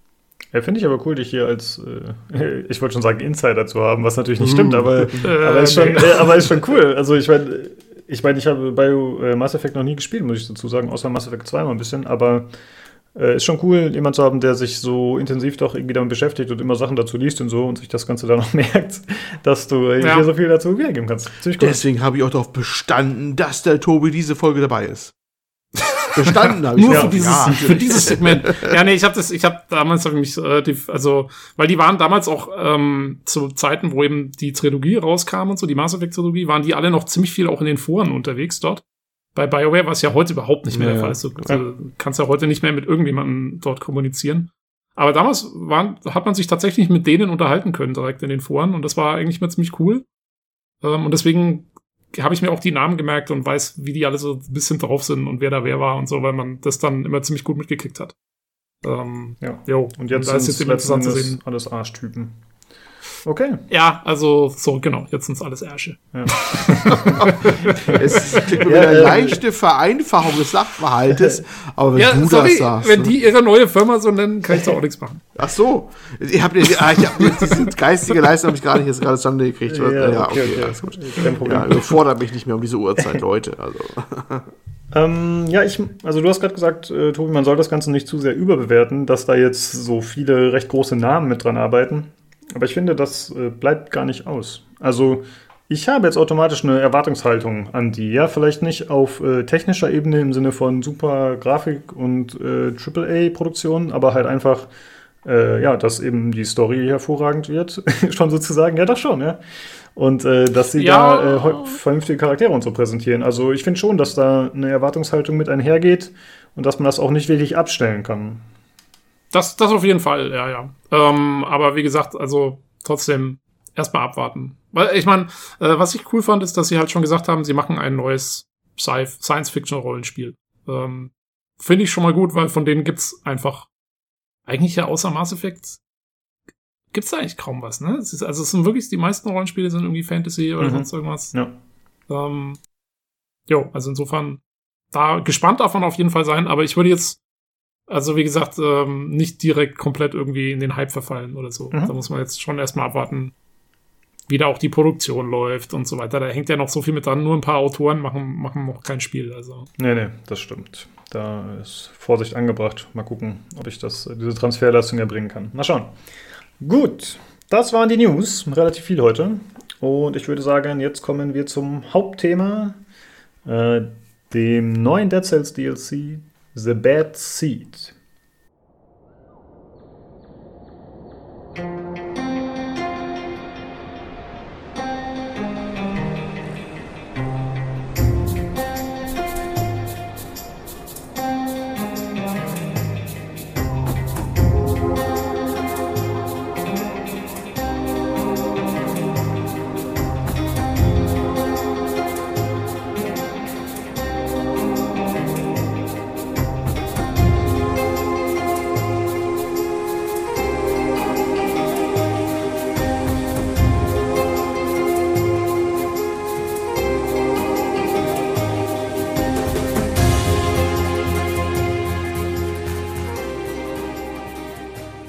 Ja, äh, der DLC ist vor einer Woche ungefähr erschienen, kostet 5 Euro über Steam. Äh, ist natürlich published von Motion Twin, also den ursprünglichen Entwicklern von Dead Cells. Und wird aber entwickelt von Evil Empire. Das wusste ich bisher gar nicht, aber die sind seit August für Dead Cells zuständig. Äh, eigentlich ist es so, dass Motion Twin äh, so einen Koop-Gedanken hat anscheinend. Da habe ich auch einen Artikel, den werde ich mir verlinken im Forum. Äh, das heißt, sie haben äh, irgendwie acht Mitarbeiter oder so und die sind alle gleichberechtigt. Ja, sie heißt, das heißt, sie stimmen einfach demokratisch ab über bestimmte Entscheidungen, die sie treffen. Und äh, Evil Empire ist jetzt eine Tochterfirma, die sie gegründet haben und die aber eher. Und die ist nicht mehr demokratisch. Genau, ja. einen, einen Imperator und Also, äh, genau. der macht das. Ja, genau, der Name ist da Programm. Nee, also sie folgen da schon einer klaren Firmenstruktur, die auch wahrscheinlich äh, ein bisschen gewinnorientierter funktioniert und die sich aber erstmal nur der Pflege von Dead Cells verschrieben hat. Äh, was vielleicht eine ganz gute Entscheidung ist. Äh, ja, dieser DLC, wenn man sich den holt, wie gesagt, kostet 5 Euro, muss man, wenn man ihn spielen möchte, einen neuen Spielstand anlegen. Das heißt, äh, man kann nicht die alten Sachen einfach übernehmen. Was natürlich beim Roguelike äh, schon bedeutet, dass man auch wieder Dutzende bis hunderte Stunden investieren kann oder muss, bis man alles freigeschaltet hat.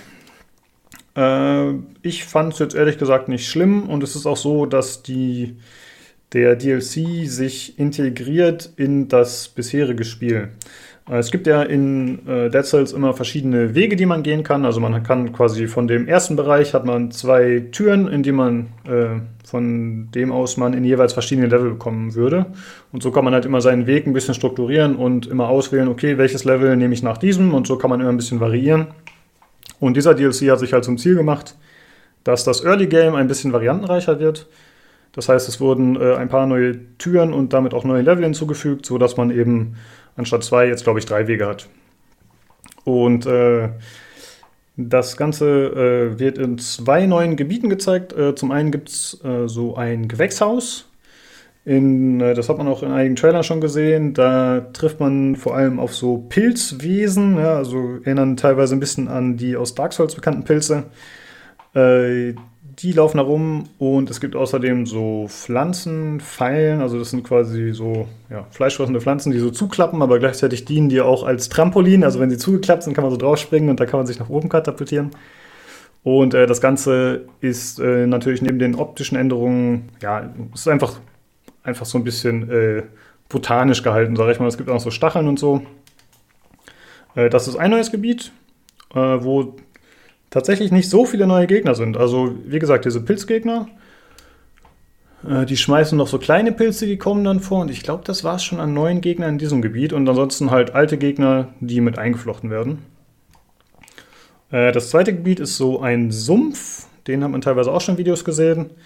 Äh, das ist tatsächlich, sind beide Gebiete ein bisschen anders aufgebaut, als man das bisher bei Dead Cells kannte. Bisher war es eigentlich immer so, dass man einen Gang entlang geht und dann äh, kommen mehrere Abzweigungen und man geht halt die Abzweigungen dann ab und dann äh, sucht man sich so den Weg. Und hier ist es tatsächlich so, dass das Ganze äh, nicht so einzelne Gänge sind, sondern eher ein großes Level, ein großer Blob, wo man halt auf verschiedenen Ebenen und so kämpft, aber es sind nicht mehr so viele einzelne Abzweigungen, die man nehmen kann oder muss.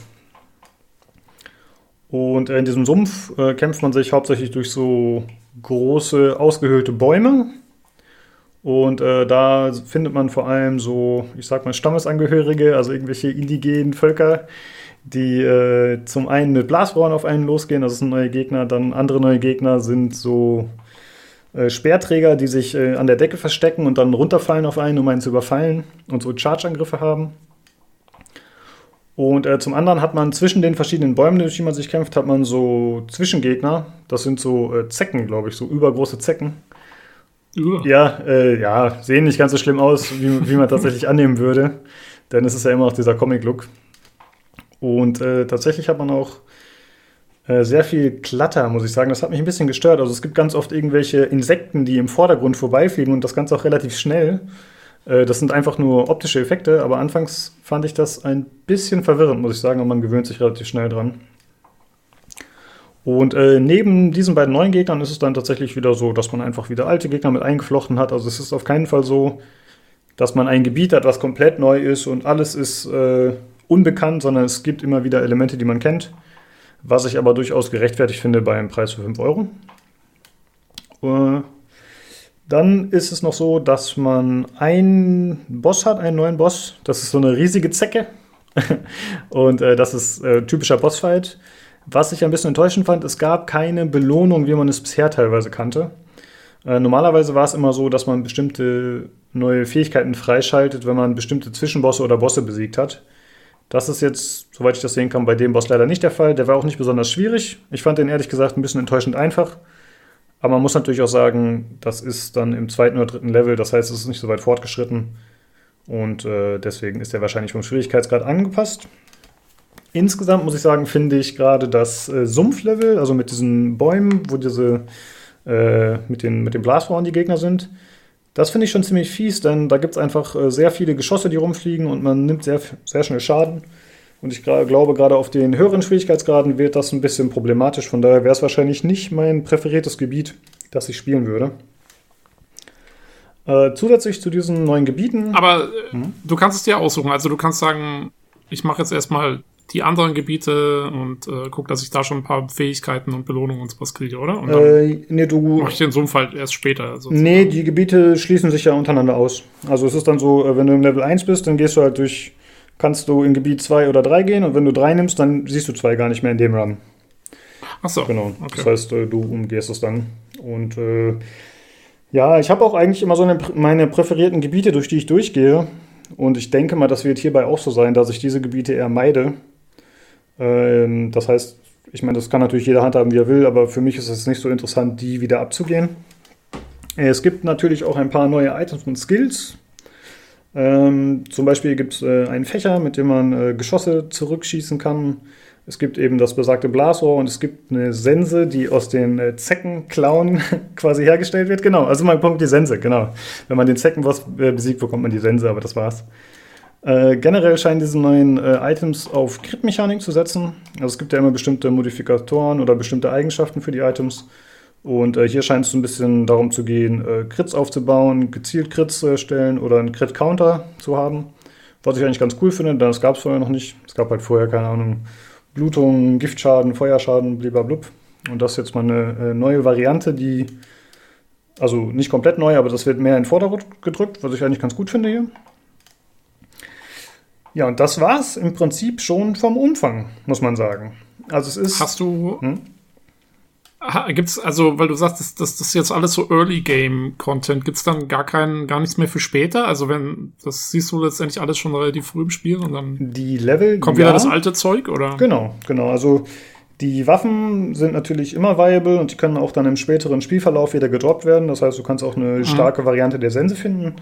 Aber prinzipiell ist es schon so, dass die Level nur zu Anfang stattfinden. Ich glaube maximal bis zum dritten Level und dann bist du wieder auf dem gewohnten Pfad oder auf einem der gewohnten Pfade, sag ich mal.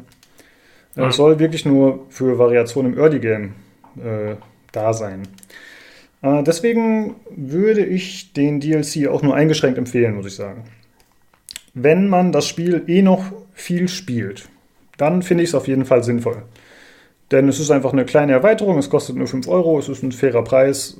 Äh, also ich finde es absolut in Ordnung für den Preis und äh, sorgt einfach für ein bisschen mehr Variation und Möglichkeiten.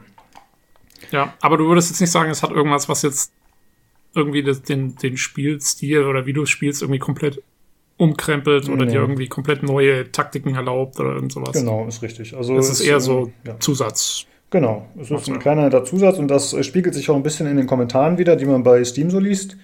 Und das würde ich auch ungefähr so unterschreiben. Also man muss sagen, die Reviews, da gibt es ja mal so einen Spiegel bei Steam und der sagt very positive. Also die Leute nehmen es sehr gut an. Es ist ja auch ohne Bugs und so. Also es läuft wunderbar und fügt sich wunderbar nahtlos ein.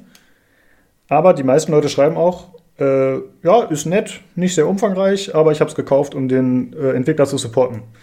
Denn mhm. Motion Twin haben ja schon seit Release immer wieder DLCs gebracht, die gratis waren. Also ich glaube, die sind, haben boah, fünf bis zehn große Updates, aber wirklich große Updates gebracht und äh, also da kamen immer neue Dinge hinzu, ja, und das äh, war immer fair dadurch und äh, man mag die Entwickler deswegen auch und deswegen war es auch für mich keine Frage. Also ich habe auch schon vorab gesehen, das ist wahrscheinlich nicht der Oberbringer im Sinne des Umfangs oder, oder für mich persönlich jetzt der große Mehrwert. Aber ich habe halt auch gesagt, oh ja, für einen Fünfer supporte ich die auf jeden Fall und natürlich auch für ja. den Podcast so, aber äh, deswegen ist halt die Frage, wenn man jetzt sagt, ich habe das Spiel schon durchgespielt und ich bin damit eigentlich fertig. Äh, man muss das jetzt nicht kaufen, weil man dann super viele neue Inhalte sieht. Dafür lohnt sich meiner Meinung nach nicht. Wenn man sagt, ich habe das Spiel noch nicht und ich wollte es immer schon mal ausprobieren, dann kann man den DLC gut dazu kaufen. Weil dann ist, hat man ja halt von Anfang an. Äh, für mich ist es jetzt tatsächlich so, dass ich jetzt mal wieder ein bisschen gespielt habe für den DLC. Aber im Grunde hat man nach 50 Minuten maximal alles gesehen. Also natürlich kann man, man hat ja die zufallsbasierten Level und dann vielleicht taucht man ein anderer Mini-Boss auf oder so, aber es ist im Prinzip, habe ich schon alles gesehen. Und das ging auch super schnell. Ja, und deswegen ist es halt nur eingeschränkt empfehlbar. Ja, man muss halt wissen, worauf man genau. also sich ein. Ich meine, für 5 Euro. Äh, ich finde es absolut fair. Ich bereue es nicht. Ich dafür, verkaufen, dafür verkaufen andere Publisher einen Skin. Ja, so. genau. So ist es, ja. Und wie gesagt, also vor dem Hintergrund äh, der vielen kostenlosen Upgrades habe ich es äh, gerne in Kauf genommen. Ich hätte auch mehr dafür bezahlt tatsächlich. Also ich glaube, bis 15 Euro hätte ich gesagt, ja, okay, äh, alle, oh, alles cool. Okay. Ne, weil, also, Aber das ist dann wirklich nur, weil du die Leute unterstützt. Genau, weil ich den also, Entwickler supporten ja. will, ja. Und weil ich mir wünsche, dass sie in Zukunft wieder so gute Sachen machen. Und ja, deswegen hätte ich es so gemacht. Naja, jetzt muss man gucken, wenn ihre Demokratie jetzt in ein böses Imperium übergeht. ja, ja muss man mal schauen. Ja. ja. mal gucken, was das bedeutet für Dead Cells 2. Aber für mich bedeutet es ja eigentlich auch, dass, äh, wenn Evil Empires sich um die Pflege des ersten Teils kümmert, dass Motion Twin eben entweder Teil 2 macht oder ein komplett neues Spiel entwickelt. Also, dass sie halt wieder ihre Freiheiten haben und damit hoffentlich auch wieder die Qualität liefern, die wir jetzt mit dem mit Dead Cells von ihnen gesehen haben. Äh, wie ich schon angekündigt habe, das ist eigentlich nur ein kurzes Review. Mehr kann man dazu eigentlich nicht sagen. Ich hätte es vielleicht vorher noch als Spoilerwarnung aussprechen sollen, aber es gibt ja keine Story oder so. Aber im Prinzip habe ich jetzt schon alles erzählt, was es gibt, soweit ich das beurteilen ja, kann. gut. äh, ich habe äh, mich mir noch mal ein paar Videos dazu angeschaut, äh, um noch mal zu sehen, ja, vielleicht haben andere irgendwas entdeckt, was ich nicht gesehen habe oder so. Und äh, ich habe gesehen, es gibt. Dann sag uns doch mal, was das ist, damit du auch wirklich alles spoilerst. naja, ich hatte ja im ursprünglichen Review in PCGC Podcast Folge 2 hatte ich gesagt, äh, dass ein Problem des Spiels sei, dass man äh, dadurch, dass man sehr viele Items freischaltet, dass man später das Problem hat, dass einem auch die ganzen Scheiß-Items vorgesetzt werden, weil man sie irgendwann mal freigeschaltet hat. Und tatsächlich scheint es jetzt seit dem letzten Gratis-Update so zu sein, dass man, äh, wenn man das Spiel einmal durchspielt, auf dem zweiten Schwierigkeitsgrad, also mit, äh, für Kenner mit einer Boss-Cell, dann bedeutet das, dass man danach äh, so eine Tube freischalten kann, also so eine, was weiß ich, so eine Röhre, wo man halt von Anfang an äh, vier Items reinlagern kann. Und da kannst du sagen, immer wenn ich den Run starte, möchte ich vier dieser Items oder diese vier Items zur Wahl haben. Und das heißt, damit kannst du sogar ein bisschen beeinflussen, wie deine zukünftigen Runs aussehen werden. Was ich ziemlich cool fand und bisher noch nicht kannte, da ich äh, das Spiel länger nicht gespielt habe. Und jetzt werde ich erstmal wieder ein bisschen grinden, einfach nur um die neuen Sachen oder relativ neuen Sachen auszuprobieren, äh, da ich das äh, verpasst habe. Aber da sieht man mal wieder, was ich gerade gesagt habe, diese ganzen kostenlosen Updates, die sind echt cool. Da bin ich sehr gespannt drauf. Das war es im Grunde schon zu The Bad Seed. Habt ihr noch Fragen? Ähm, würdest du sagen, die neuen Gebiete ähm, unterscheiden sich jetzt, also äh, sind die jetzt komplett anders vom. Du hast ja gemeint, dass die so ein bisschen, also dass zum Beispiel der Sumpf irgendwie so ein bisschen offener ist oder so. Ähm, würdest du sagen, die unterscheiden sich jetzt so vom, vom Gameplay-Ablauf dann stark oder ist das nur so, so ein bisschen so eine Variante von dem, was man eigentlich Es ist nur eine Variante. Also es gibt auch ähm, eins der Level, da kann man jetzt nach links und rechts gehen, ja, was auch neu ist. Also man konnte vorher immer nur nach rechts gehen. Tatsächlich äh, vom Start aus, tatsächlich hat sich das jetzt einmal geändert, dass man in beide Richtungen gehen kann. Äh, Innovation. Ja, das aber ist, wirklich. Äh, Sie haben die Seite links entdeckt. Ey, das hat Mario auch noch nicht geschafft bis heute. Äh, nee, ansonsten. Das stimmt allerdings, äh, ja. Ansonsten ist es äh, schon so, dass man, also vorher war es halt immer so, dass man sehr viel diese Teleporter genutzt hat, weil man eben so viele Abzeugungen hatte. Dann ist man da durchgelaufen, dann war es ein Dead End und dann musste man wieder zurück teleportieren. Das haben sie damit jetzt ein bisschen eliminiert und ein bisschen äh, umstrukturiert. Aber das ist keine nennenswerte Änderung, sage ich mal. Das ist jetzt nicht äh, ein großer Vorteil oder ein großer Nachteil. Es ist einfach nur minimal anders. Und äh, vom Spielgefühl ist es eigentlich das gleiche. Okay. Jo. Äh, ja, mehr habe ich dazu eigentlich nicht zu sagen. Wenn jemand von euch Zuhörern noch Fragen dazu hat, könnt ihr mich gerne kontaktieren oder uns. Das äh, könnt ihr entweder machen, indem ihr eine E-Mail schreibt. Da könnt ihr natürlich auch Feedback hinterlassen, äh, wie immer. Äh, das wäre unter pcgcpodcast.gmail.com. Ansonsten könnt ihr auch gerne uns über Twitter kontaktieren unter dem Handle podcastpcgc. Wir sind auch über das Forum bei pcgames.de erreichbar. Da haben wir unseren eigenes Thread. Da verlinken wir auch nochmal die ganzen Themen, die ich vorhin genannt habe. Ich habe ja auch gesagt, ich werde noch ein, zwei Sachen da verlinken. Die packen wir auch mit rein. Und ansonsten freuen wir uns immer, wenn ihr uns auf dem Discord joint.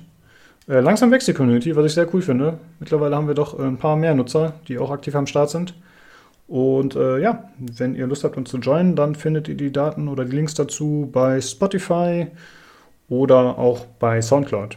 Ach, eine Sache noch. Wir haben bei Spotify jetzt neuerdings seit letzter Folge äh, die Timestamps zum Anklicken. Habt ihr das schon mal ausprobiert, Jungs? Ich, das hattest äh, du schon letzte Folge erwähnt. Habe ich letzte Folge glaube, schon erwähnt? Dass, du nee. was machen wolltest zumindest, glaube ich. Und äh, ja. Ich behaupte nicht, aber vielleicht okay. laber ich auch Müll. äh, auf jeden Fall könnt ihr, wenn ihr in der App seid, könnt ihr jetzt in Zukunft über die Timestamps genau. direkt da draufklicken und dann das jeweilige Thema einsteuern. Das hatten wir letzte Folge schon drin, da war es leider noch ein bisschen äh, unkorrekt. Ich muss da in Zukunft mehr darauf achten, weil die verschiedenen Programme führen da ein bisschen zu Problemen, aber das werde ich noch aussortieren und hinkriegen hoffentlich. Äh, und ihr könnt auch bei der Desktop-Variante von Spotify könnt ihr auch die Links direkt anklicken, aber das geht nur, wenn ihr es im Browser macht. Wenn ihr die App öffnet auf dem Desktop, dann funktioniert das nicht, dann sind die Links nicht klickbar. Ja, Gut, das muss jo, ich noch wir sind, wir sind so wie Dead Cells. Wir, wir haben auch manchmal kostenlos neue Features äh, drin. Ja, so ist es. Also wartet, wartet auf den äh, kostenpflichtigen DLC, den dann alle auf einmal kaufen werden. Genau, bald. Ja, TM. Bald. Genau. Äh, ja, das äh, war's eigentlich von unserer Seite, oder Jungs? Habt ihr noch irgendwas anzumerken? Nö. Nee, ich bin durch. das ist wir. ja, perfekt. Äh, dann vielen Dank fürs äh, Zuhören und schaltet gerne nächste Woche wieder ein zum PC Games Community Podcast. Tschüss. Tschüss. Tschüss.